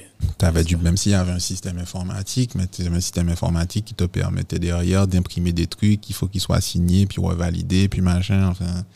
Oui, il y a du papier. Et puis tu as aussi, euh, et puis si les gens sont habitués à, à utiliser du papier, Hmm. euh, si tu vas pas, enfin voilà. des quoi. salles d'archives, enfin. La pièce où on est là, qui est pas petite, euh, c'était peut-être la moitié des archives qu'on a trouvées. Waouh. Ouais, au Parce que niveau te logistique, c'est pas, c'est pas simple après. Ok. hein. C'était donc donc tu as beaucoup de choses aussi qui étaient répétitives, beaucoup de travail en fait de, de petites mains et il fallait plein de monde. Ouais, Alors que si on met le bon système d'info euh, derrière, euh, ben y a, y a- on réduit euh, le, le travail entre guillemets de petites tâches de peut-être au moins 50 ou 60 et du coup le temps libéré peut te permettre de gagner en productivité sur d'autres choses Super. tout notre enjeu aujourd'hui, c'est ça. C'est-à-dire qu'à à masse salariale et à quantité de personnel équivalente, euh, pouvoir euh, peut-être doubler le chiffre d'affaires. Alors, je vais dire quelque chose en fait qui, alors, je sais pas, euh, qui va peut-être, euh, faut pas que les auditeurs le prennent mal, mais en fait, j'ai un questionnement. Et- Alors, t'es obligé, tu peux ne pas y répondre, mais en fait, J'attends la question. non mais, tu auras c'est- peut-être une coupure au montage. Je rappelle, on ne, on, on- on ne coupe pas. en fait, non, c'est. Est-ce que tu penses que vous auriez pu, ou est-ce que c'est ça aussi le challenge futur en fait? Est-ce que euh, vous auriez pu faire pareil avec une structure qui a une culture, tu vois, de base, d'entrée de jeu, qui a une culture comme, comme, comme, comme, comme ce que vous avez fait peut-être chez Allmall, tu vois, dans complètement digital, tu vois, complètement. Est-ce que tu penses que ça aurait pu être en fait une, une euh, ça aurait pu être une structure qui euh, disrupte complètement le marché, tu vois, avec cette culture dès le début mise dans la boîte dans le temps présent. C'est normal Ouais. que euh, Jazzor pouvait, pas mettre ça avant. Voilà. Mais je veux dire, euh, ça veut dire qu'il y aurait peut-être moins de collaborateurs. Ça veut dire qu'il y aurait plus de, de, de, de, de, de technologie. Ça veut dire qu'il y aurait peut-être, euh, tu vois, des éléments beaucoup plus forts. Enfin, voilà. Pour, pour, pour expliquer un peu, il y a quand c'était la période un peu floue, on ne savait pas trop ce qui se passait, reprise par reprise, etc. On a eu des articles du France Entier qui sont sortis qui disaient qu'en gros, on venait, euh, on arrivait, et on allait fermer tous les magasins, on récupérait l'entrepôt et on allait faire de la vente en ligne. Ok, d'accord. Ok. Source de salariés, a priori. Ouais, j'ai voilà, compris. Ouais, c'est des, c'est des petits jeunes qui font de la France techno. Voilà. qui, qui, Euh, qui peuvent faire que ça, quoi. Sachant qu'on a présenté notre projet aux salariés qui n'avait rien à voir avec ça. Donc du coup, on vient et on vient les bouffer. On fait du Amazon. On vient bouffer le truc et, Ouais. euh, et 3.0, on va faire de la vente en ligne, on révolutionne tout ça et on ferme tout, on met tout le monde dehors presque. Mais- Merci France Antilles. hein. Voilà. À la Jeff Bezos. Ouais, on met des robots qui vont récupérer. Après, quoi, quoi, c'est pas déconnant. Si tu mets des, enfin, je veux dire, dans un du stockage, euh, tu peux très bien mettre des robots, en fait, où il y a, enfin, je veux dire, après, ça va pas, à- ça va pas à l'encontre euh, Mhm. De trucs, mais je veux dire, tu peux créer des nouveaux espaces digitalisés qui ont rien à voir avec l'existant, quoi. Donc du coup, après, nous, c'était pas directement notre approche. Nous, on avait, on croit beaucoup au physique et à la proximité. Bien sûr. Euh, et donc, on a décidé de partir vraiment dans des logiques de lieux qui sont à terme, en tout cas, et c'est la transition qu'on est en train de faire, moins des lieux de distribution. C'est moins un truc où il y a des produits sur, sur étalage et plus des lieux de vie où je viens. Voilà, Et super. Des lieux justement de, comme je disais, de, de, de, de passage, de transmission, de, de savoir, de culture, d'échange, recréer une dynamique une sociétale, etc. Voilà, tu es dans une expérience et tu trouves des produits. Et, euh, et à terme, tu vas même trouver des trucs où on va réduire en fait de plus en plus la quantité de produits en magasin et tu auras des choses accessibles via des bornes où tu dis, ben, je sais que les produits qui bougent pas, que la personne, c'est rare qu'elle vienne le chercher en magasin, c'est plus un truc qu'elle va demander, ben, je peux le mettre au dépôt. La personne va sur sa borne ou bien le vendeur, il regarde, c'est dispo, c'est derrière, euh, et à terme, même comme dans les pharmacies, qu'il arrive directement dans un casier et on lui donne. Ouais. Donc, nous, on veut arriver à ça. Mais un truc tout en ligne, on n'y croit pas du, du tout, en tout cas pour aujourd'hui. Ça aurait été trop brutal. Oui.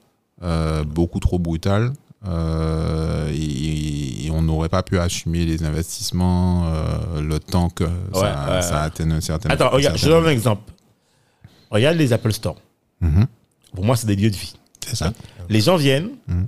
découvrir une expérience sur les éléments qui sont mis à disposition. Yes. Il n'y a aucun lieu. Alors, c'est pas pour critiquer euh, les magasins où on vend des téléphones, hein. Mhm. mais je veux dire, dans les magasins typiques, tu vas euh, à Paname ou n'importe où on a un téléphone, tu as des, rangées de téléphones, des Mhm. Trucs côté. Il n'y a pas de téléphone sur les murs. Téléphones sont sous des tables et où qui sont animés, allumés. Et quand tu, même pour payer, je sais pas si tu as vu quand tu viens payer, tu as un truc caché sous la table Ouais. où ils tirent un truc, tu payes discrètement. Tu as Enfin, l'impression que tu es dans un magasin. Exactement.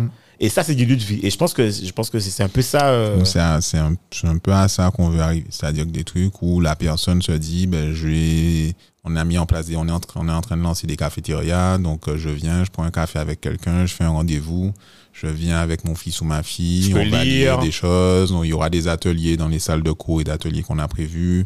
Enfin, qui sont là déjà d'ailleurs. hein. Il y a des gens qui cherchent des cours de soutien scolaire. On a des profs de maths qui sont là, des profs d'anglais. Enfin, voilà. À Jarry et à Basse-Terre. Euh, et vraiment ces espaces où en fait on va pouvoir avoir une expérience commune. Nous, nous, un des vrais enjeux là-dessus, c'était comment à travers en fait cette reprise et ces lieux-là, on était capable de recréer du lien. Il y a un vrai enjeu social, sociétal, dans le sens où, euh, alors en plus ça a été accentué avec le Covid, on, on perd le, le, le, le lien, l'échange. euh, on devient dans des trucs de plus en plus communautaires, euh, enfin, on- dans une espèce d'entre-soi à tout- tous les niveaux. Et nous, on veut essayer de casser ça et ramener les gens sur des sujets communs, sur des sujets de société. Euh, on a fait des trucs, par exemple, sur le chlordécone. On a fait des trucs sur la, la- la- l'autonomie alimentaire, sur des sujets plus culturels. Il y a des associations sur tout ce qui est traitement, euh, enfin traitement.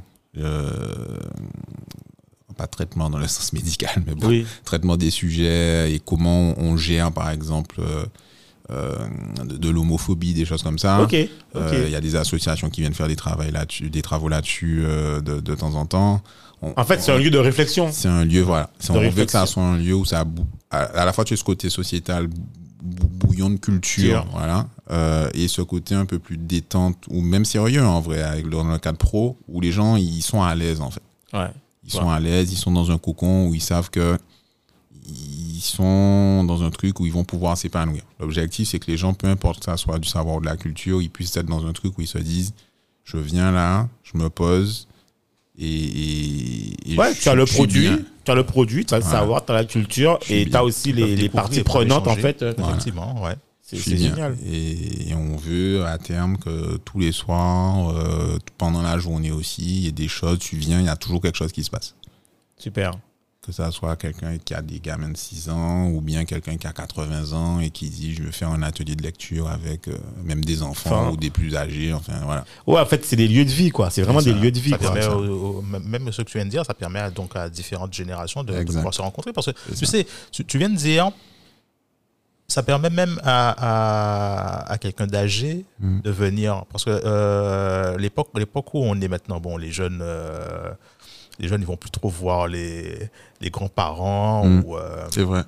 bon, maintenant c'est à l'EHPAD tout ça.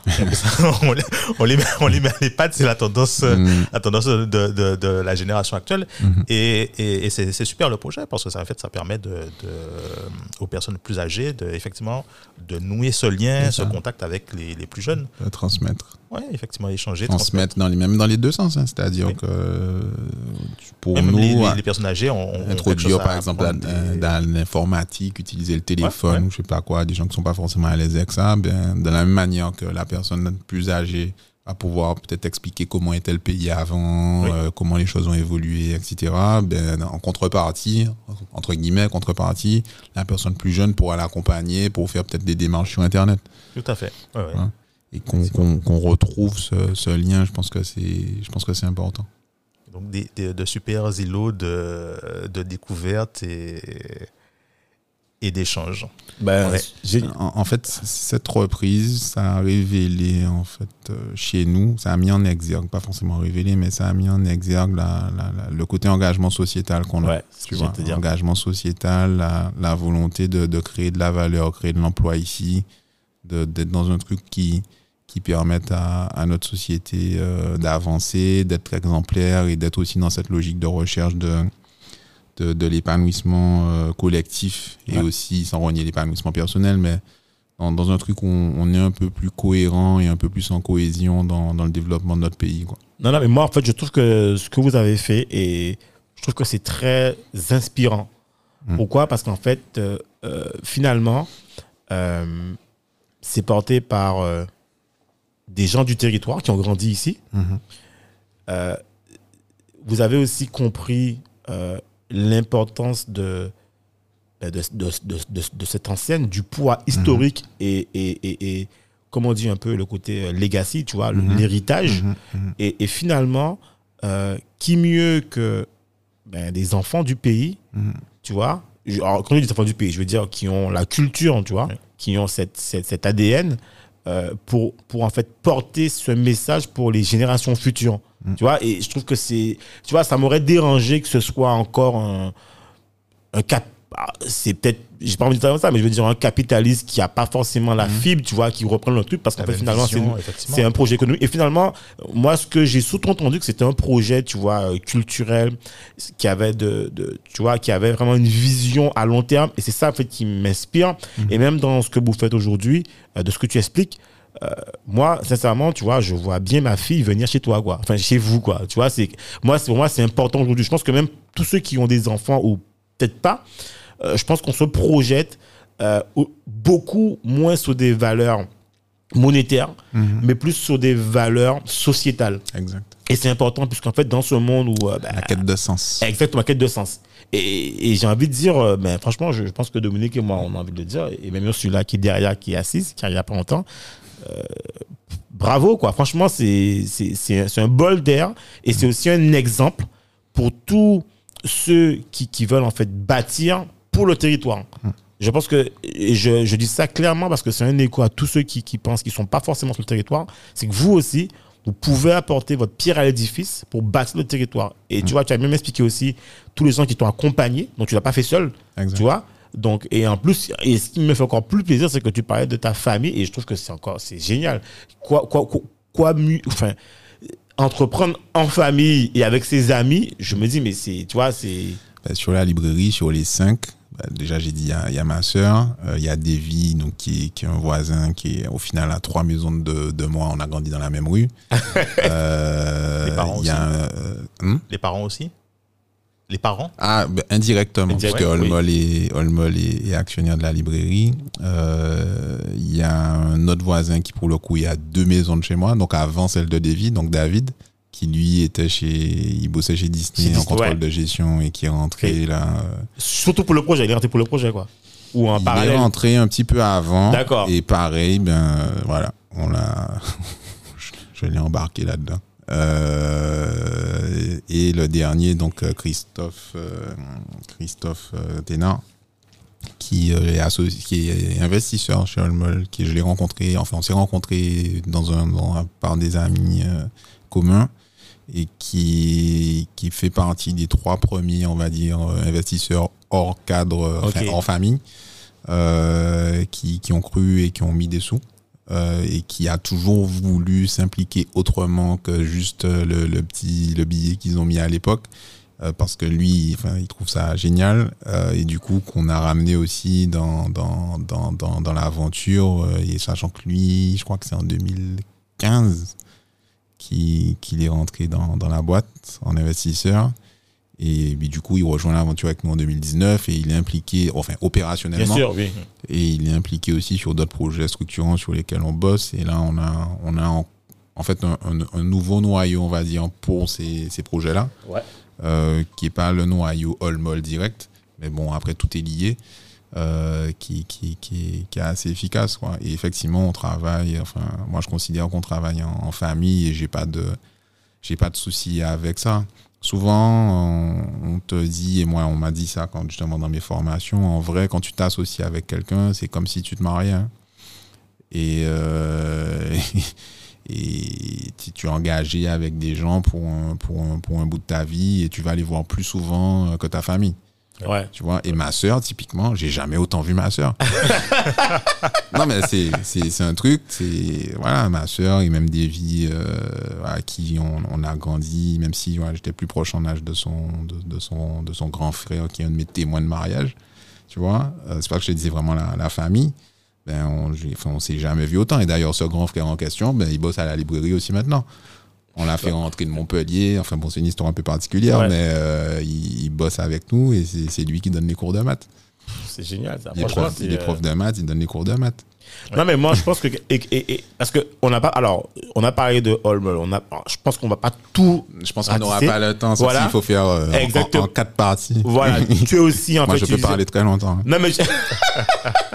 non mais je pense qu'on on va je pense qu'il faudra parler en fait je pense que en fait ce qui est inspirant c'est ta vision aussi tu vois c'est ça que j'aime bien en fait c'est ta vision et et, et qui imbrique en fait euh, vraiment cette société guadeloupéenne et c'est ça que je trouve qu'on trouve génial tu es aussi en fait euh, euh, impliqué dans Mad in Tech tu vois Maïditech, yes. voilà Euh, si tu peux dire deux mots rapidement, on va pas, on va pas le temps de développer là-dessus parce que sinon ça va être trop long. mais je pense que y a, ça mérite en fait d'avoir. euh, Alors sur, sur Maedita, comme je disais, c'est une idée, une société développée par, euh, par Sébastien Luissin, donc Ouais. qui, en, qui en est le président. Moi, j'interviens sur la partie financière. Et euh, ben, lui, il est, il est fils d'agriculteur. Ouais. Donc, euh, ses deux parents. Et euh, il est ingénieur de formation. Comme je disais, c'est lui qui a, qui a développé, c'est lui qui était notre, notre directeur technique jusqu'à récemment, là, quand Editech a, a commencé vraiment à, à décoller, où Ouais. euh, on a dû se réorganiser. Euh, donc, il, il a vécu sur le terrain en Ouais. tant que fils d'agriculteur, comme beaucoup d'enfants d'agriculteurs, ben, il était aussi sur l'exploitation. hein. Et puis même après, quand il travaillait déjà, ben, il rentrait, euh, il, il était sur l'exploitation aussi. Bien avec sûr, tu devais aider les parents, voilà, bien sûr. Faut, faut aider. Euh, et puis même quand il n'était pas là, puisqu'il il est plus sur Paris, ben, il connaît bien les difficultés rencontrées euh, voilà, en termes de gestion. Souvent, c'est des gens qui, au final, quand ils n'ont pas des très grosses exploitations, sont obligés d'avoir des, des boulots à côté Tout à fait. pour, euh, pour subvenir à leurs besoins. Et il s'est dit, OK, j'ai des compétences techniques. Euh, je vois les problématiques a sur l'exploitation, par exemple, en termes de, de suivi des informations pour mieux, euh, pour mieux gérer les intrants, que ce soit de l'eau, de l'engrais, enfin voilà, ou bien tout simplement de la nourriture pour le bétail, de suivi des, des infos des animaux même. Donc, donc ça, alors la première partie, c'est des bornes météo qu'on a mises en place. Donc on a conçu nous. D'accord. Ah ouais, En donc interne. Ok, d'accord. donc Ouais. Ok. Donc on conçoit à nous, c'est pas de l'achat-revente comme ça se fait souvent ici, c'est des trucs qu'on conçoit à nous. Euh, on a des, des, des, des- des ingénieurs, euh, Super. électroniciens aussi là-dessus pour, pour ça. Euh, donc avec nos capteurs, donc ça permet du coup d'avoir l'info en temps réel, vent, température, ensoleillement, pluviométrie, enfin qualité La météo fiable, quoi. Voilà, sur l'exploitation. Et pas euh, la météo satellite. En sachant euh, qu'en voilà. Guadeloupe, on a, enfin, aux Antilles, on a beaucoup de microclimats. Exactement. Donc en fait, quand on a une information, euh, Ouais, c'est pas pour critiquer Météo France, hein, mais Non, non, mais c'est qu'aujourd'hui, alors, il- je crois qu'historiquement, il y en avait, il y avait peut-être 25, 20, 25 bornes météo, une vingtaine de bornes météo sur le territoire. Mais c'est un coût Ah oui. en termes de fonctionnement d'entretien assez important. Et je crois que maintenant, il y en a moins d'une dizaine qui sont opérationnels. Et ils fonctionnent surtout, en fait, en satellite. ok, donc euh, ouais. Donc, ok. c'est c'est de l'info Oui. qui, est, qui, qui est réelle, mais qui te permet pas forcément d'avoir l'info précise. Localement, euh, ouais. de- de- il, il sur aussi l'exploitation. beaucoup le- les informations des Américains à un moment donné. Je ne sais pas si ça continue toujours. Aussi, ouais, ben, c'est Oui, la bien logique sûr. satellite. Oui, Ouais. C'est c'est la logique justement euh, satellite qui te permet d'avoir déjà quand même pas mal d'informations. Mais donc du coup, on a fait ces bandes météo qui permettent à l'exploitant d'avoir euh, l'info en temps réel Ouais. et historique dans la zone même de, de son exploitation, ou bien dans la zone s'il a pas une borne sur son exploitation directement. Donc aussi vitesse du vent, etc. Et la vitesse du vent, c'est c'est important, euh, notamment sur des sujets de- d'indemnisation quand il y a des cyclones. Ouais, d'accord. Voilà, ou la pluviométrie. Je Ah, sais pas si vous fait- rappelez quand il y a eu, euh, c'est Maria. Ouais, euh. Il y avait un sujet sur euh, à quelle vitesse le vent a soufflé. Ouais, effectivement. Et là, on disait que ça avait cassé, donc on n'avait Voilà. pas le truc et tout, ouais. On disait, euh, non, ça c'est sur Ioma Saint-Martin où c'était allé trop haut, on n'avait pas les, les vitesses, mais sur Maria ici, en fait, il n'y avait pas eu des vents. On disait qu'il n'y avait pas eu des vents excessivement forts, mais qu'il y avait eu beaucoup d'eau, donc du coup, les trucs étaient tombés. Ouais. Sauf qu'il n'y avait pas d'infos fiables. Et je crois qu'il y avait les données officielles disaient que le vent n'était pas monté au-dessus de 100 ou 110 Donc, km du coup, heure. pas d'indemnisation. du coup, il y avait eu des complications. Et en fait, avec des outils comme ça, tu es capable du coup de dire, moi, sur mon exploitation, j'ai un relevé Ré- réel réel. et ça a soufflé à 140 pendant deux heures. Et il a plus le temps, donc effectivement, les deux combinés font que, voilà, donc, euh, monsieur euh, qui m'indemnise, voilà les données, qu'est-ce qu'on en fait? Super. Tu vois. Donc ça, c'est un des aspects. Il y a un autre aspect sur lequel on, on bosse, c'est aussi tout ce qui est sécurisation des exploitations.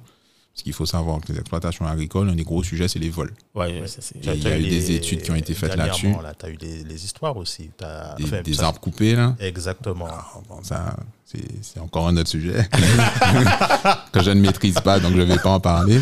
Euh, mais il y, a des- y a beaucoup de vols, en fait, sur les...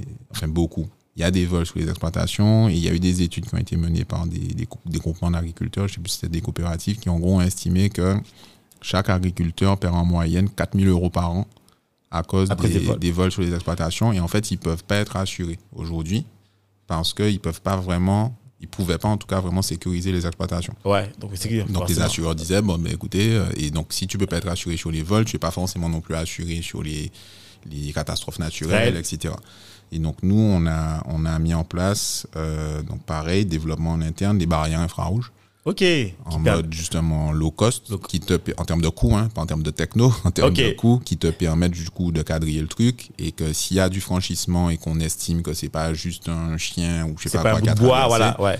ou un oiseau, euh, d'être prévenu ou bien de prévenir. De faire une alerte, sécurité, ok. voilà, allumer des lumières, faire de l'enregistrement vidéo, Vidéo. pour pouvoir dire, ben ok, euh, soit je viens tout de suite, soit j'ai des images et je suis capable de dire que c'est un tel, un tel, peut-être des plaques, etc. Et surtout avoir un effet dissuasif parce que Ouais. la personne qui sait que Ouais, qui c'est Le que truc est c'est- sécurisé. Tout, tout à oui, c'est Voilà, clair. Tu vois. Et en fait, on est sur des trucs où on est quatre fois moins cher que des systèmes traditionnels qui permettent de Ouais. faire des choses équivalentes. Donc on fait ça, on fait de la cartographie aussi euh, aérienne, avec de, enfin imagerie aérienne avec des drones pour cartogra- cartographier les exploitations.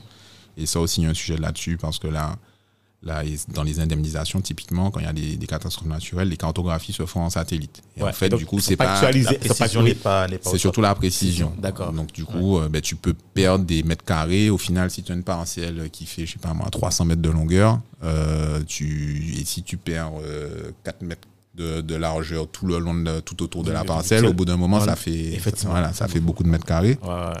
Euh, donc on fait de la carto et, et l'intérêt aussi de l'imagerie aérienne, c'est pouvoir, quand on la fait régulièrement, notamment par exemple sur les champs de canne, des choses comme ça, détecter des, des maladies. Oui. Tu vois? Et donc avec l'imagerie au-dessus, pouvoir dire, bon, mais là, je constate qu'il y a, euh, il y a, euh, Il y a une zone telle, champ telle zone du champ voilà, qui a un problème, donc il faut que je puisse la traiter tout de suite et pas être non plus dans un truc de traitement massif où je vais balader- balancer sur tout le champ, alors qu'en vrai, j'ai peut-être besoin de balancer que sur 10%. Super. Donc ça permet de faire des économies. Euh, et des colliers d'activité, donc on, des colliers qu'on met sur les animaux, ça permet de capter les positions, ça permet de détecter les chaleurs, ça permet de voir quand l'animal mange ou pas. Si au bout d'un moment peut-être qu'il reste toujours au même endroit, donc il y a potentiellement un problème. Ouais.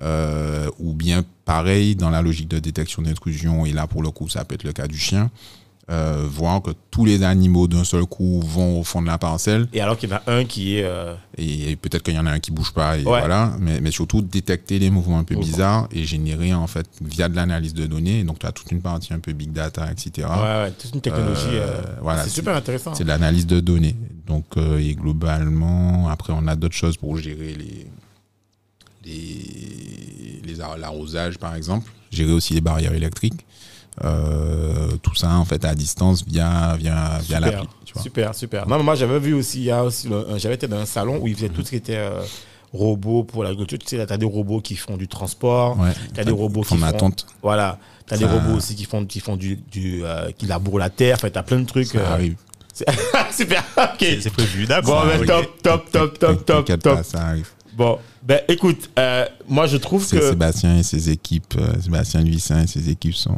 sont assez, ils sont assez chauds. Bon, ben on a. euh, Bon, Sébastien, ben, on t'attend. On, va, oui, On t'attend aussi pour, parler de ça. Je crois qu'il va passer. Ouais. Et donc, alors, pour. euh, on, on est sur. Il est là en ce moment. Ouh Bon, Ouais, ben, d'accord. bon, ben, ah, bon, écoute. On récupère ses coordonnées juste, juste après. là. Bon, c'est parfait alors. À bientôt, Sébastien. Bon, à, à vendredi prochain. Bon, bref, quoi que.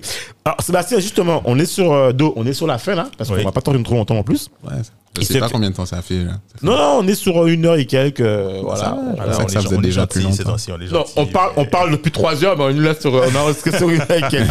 Alors, en fait, alors, je pense que Dominique et moi, on est super contents de t'avoir reçu. Mais surtout, euh, ce qui est super intéressant, c'est l'imbrication dans tes projets et la vision. Et dans cette période en fait actuelle qui, euh, qui est une période en fait justement euh, où on peut douter, euh, mon questionnement va être surtout sur comment toi tu as l'impression qu'à travers tous ces projets tu participes à réinventer en fait le monde à ton échelle, tu vois? Comment toi tu le perçois et comment toi quelle est ta vision en fait des choses? Nous, tout ce qu'on fait, c'est, enfin, tout ce- je vais parler pour moi aussi et mes associés, mais tout, ce qu'on fait, toute l'énergie qu'on met, justement, c'est pour faire évoluer les choses dans le bon sens. Et une des motivations premières qui, qui fait que moi, en particulier, j'ai j'ai décidé de développer d'abord Olmol et ensuite de faire le reste, c'est surtout de venir travailler en Guadeloupe. C'était pour créer de l'activité et de l'emploi ici. Et j'ai fait ce choix-là euh, bon, pour deux choses. Euh, il y a un moment, quand moi j'étais étudiant, il y avait une période où il y avait quand même une montée un peu de la, de la, de la violence, on va dire. Ouais. Mais- Enfin, de la violence, de la. Pas que de la violence physique, cas, des- mais en des tout cas, voilà. Il y avait une montée de la tension, on va Ouais, dire, tout à fait. euh, au, pays. Et euh, par exemple, moi, LKP, j'étais en France, je ne l'ai pas vécu. Je l'ai vécu de loin. Ouais. Et, et je veux. Enfin, c'est. Pas forcément le LKP, le mouvement en tant que tel, mais tout ce qu'il y avait un peu autour, qui a un peu débordé. Euh, et en amont même, hein, puisqu'il y avait déjà beaucoup. On était dans une période tendue qui, a, tension, qui, vrai. arrivé à, qui à ça.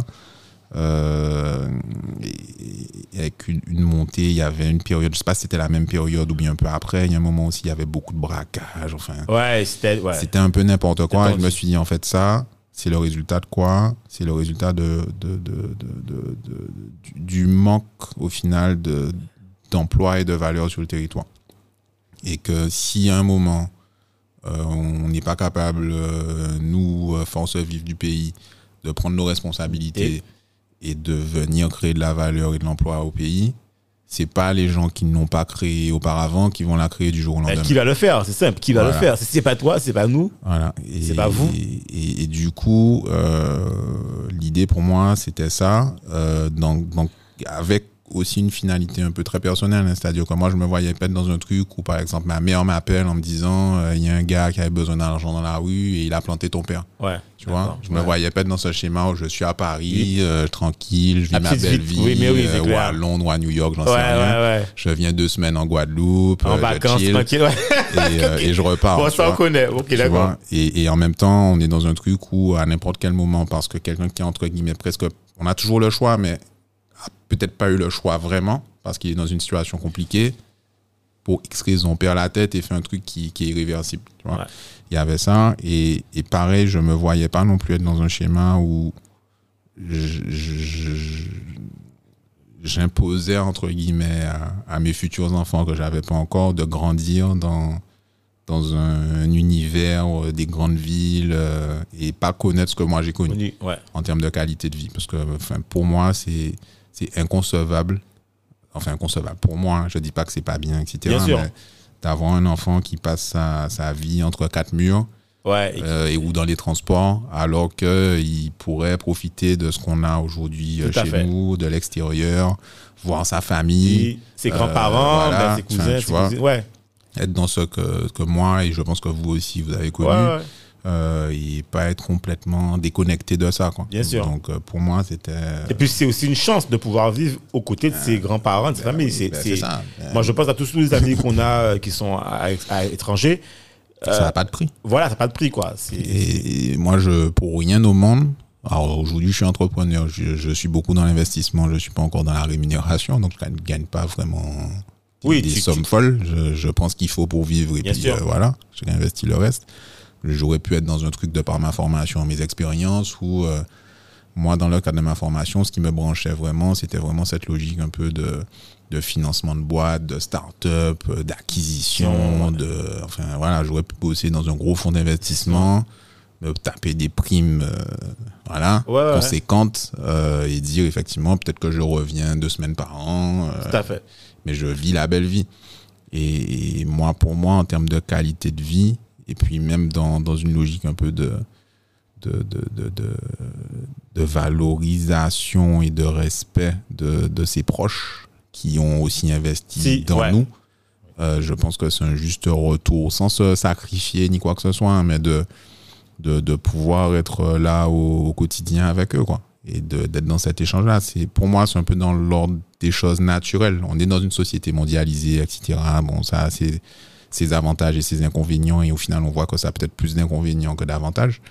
Euh, mais il faut savoir, en fait, re- revenir sur son territoire, revenir à ses racines pour, euh, pour, pour, pour participer, pour contribuer, pour son équilibre personnel. Enfin, comme je le disais, pour moi, ça ça, ça, n'a pas de prix. Dans la vie que j'ai aujourd'hui, euh, voilà, j'ai une femme, j'ai un enfant. Mon enfant, chaque semaine, il voit à minima une fois, il fait à minima une journée avec ses grands-parents de chaque côté. Ah oui, ça, c'est. Il ça. voit ses cousins. Euh, en ce moment, Covid et compagnie, c'est un peu compliqué, donc on peut pas forcément faire des grands rassemblements Oui. familiaux, tu vois. Mais euh, il n'aurait jamais fait ça Ah non, si on était à Paris. Il aurait peut-être au, au mois d'août. Voilà. Et c'est des gens, il les aurait, ça aurait été des étrangers pour lui, presque. Ouais, ouais, c'est- Il aurait fait un petit peu de visio, machin, mais bon, voilà. Et, moi, je pense que c'est important. Et, et d'ailleurs, en ce moment où il y a beaucoup de gens qui sont ici euh, en télétravail, des jeunes de chez nous, euh, ils se rendent compte, je pense, que ça, ça n'a pas de prix. Ouais. C'est vrai. Que- vrai. et qu'on peut avoir une vie intéressante ici, même hors du cadre des grandes vacances où on rentre trois semaines, on fait la fête avec les copains, euh, et en vrai, ils constatent qu'ils peuvent avoir une belle vie Oui. ici tout en travaillant sur des choses qui les intéressent. Tout à fait. Et en fait. participant, en contribuant, et, et j'en rencontre beaucoup en ce moment, de plus en plus. Euh, des Qui gens se en quête posent- de qui se- sens. Ouais, qui se posent des questions finalement. euh, Et, et nous, on est prêt à, on est prêt à mettre tout ça en ordre de marche pour, euh, pour faire avancer le pays. Ça, on en reparlera, je pense, une autre fois. fois. sur- bah, avec plaisir. sur ce qui arrive. On, on t'attend avec plaisir, avec plein de petites surprises, Le- le dont notamment. Comest. Donc ça, on, on a retenu. On va, on va passer l'info euh, très c'est le, c'est le début. Voilà, c'est le début de l'aventure. Dominique, sera tiens, l'occasion de, de, de, de voir les autres euh, projets petit à petit. Petit à petit. Je pense que Sébastien, de toute façon, tu reviendras. Tu reviendras. Si vous m'invitez, je reviens, pas de Mais problème. tu sais très cool. bien que l'invitation est déjà lancée. Vous me dites, euh, Bon, en tout cas, Sébastien, c'était très sympa. Merci de faire ce boulot-là. Non, mais c'est tout à Merci, fait normal. Et comme toi. toi, hein, on est dans la même logique, en fait, de, voilà, de, de- en tout cas, pour nous, c'est important de montrer, en fait, euh, ces différents parcours, ces expériences, Mhm. et d'expliquer, en fait, que, voilà, les gens sont pas arrivés là comme ça, en fait. On a souvent cette image euh, que donne la presse, mais nous, on a envie de montrer, finalement, La réalité. la réalité. Voilà, comment les gens vivent le possible. terrain. Moi, j'ai distribué des flyers dans la neige, hein, Ah ben non, mais ça, ça, je te crois. Ça, je te crois. Quand je te- à moi, 3 heures du matin, euh, devant des soirées. Enfin, Ah ouais, je me t'inquiète pas. Moi, je t'ai vu euh, quand tu as commencé, je me rappelle. Et je me rappelle au tout début où, euh, et c'est vrai, au tout début, en fait, tu, tu écumais les lieux pour parler d'Olmol. Ouais. Euh, Il y a même des petites histoires où on, fois, euh, voilà, mais en tout cas, tu t'es bien, euh, franchement, euh, chapeau, quoi. Well done. pff, moi, je suis super content et je trouve que c'est une très belle histoire et ça mérite même un, un petit livre, non? ça, Un petit bouquin pour expliquer. Faudrait, faudrait, faudrait expliquer. euh, peut-être une série un jour sur ah ben, Netflix. ah ben voilà, voilà. Ça, on. on, on, ou, ou ah, un Netflix local. ah, Voilà, c'est des îles. Voilà, voilà. Cinédile. Le Netflix local, voilà. Netflix local, voilà. Si tu nous entends. Voilà. Bon, en tout cas, Sébastien, euh, ah ben, well done et à, to- à toi, à toute ton équipe. Et merci, Merci. encore. Dominique, je te laisse terminer. Non, simplement bravo à tous. Euh, je pense qu'on on se revoit bientôt, prochainement. Avec Et plaisir. puis euh, que l'aventure continue. Alors, euh, l'aventure ira très loin. Très, très loin. On travaille pour ça. Voilà. En tout cas, merci encore euh, d'être passé. On se revoit bientôt. Ok. Bon, ben, do. Cédric. Sébastien. À bientôt, messieurs. Merci beaucoup. À bientôt, Sébastien. Ah, bye bye. Bye bye. Et si on créait le futur ensemble? Avec On réinvente le monde, on vous propose de venir participer aux prochains changements et de découvrir les solutions et les héros de demain. Nous allons à la rencontre de gens passionnés, entrepreneurs, sportifs, artistes, créateurs et bien d'autres encore.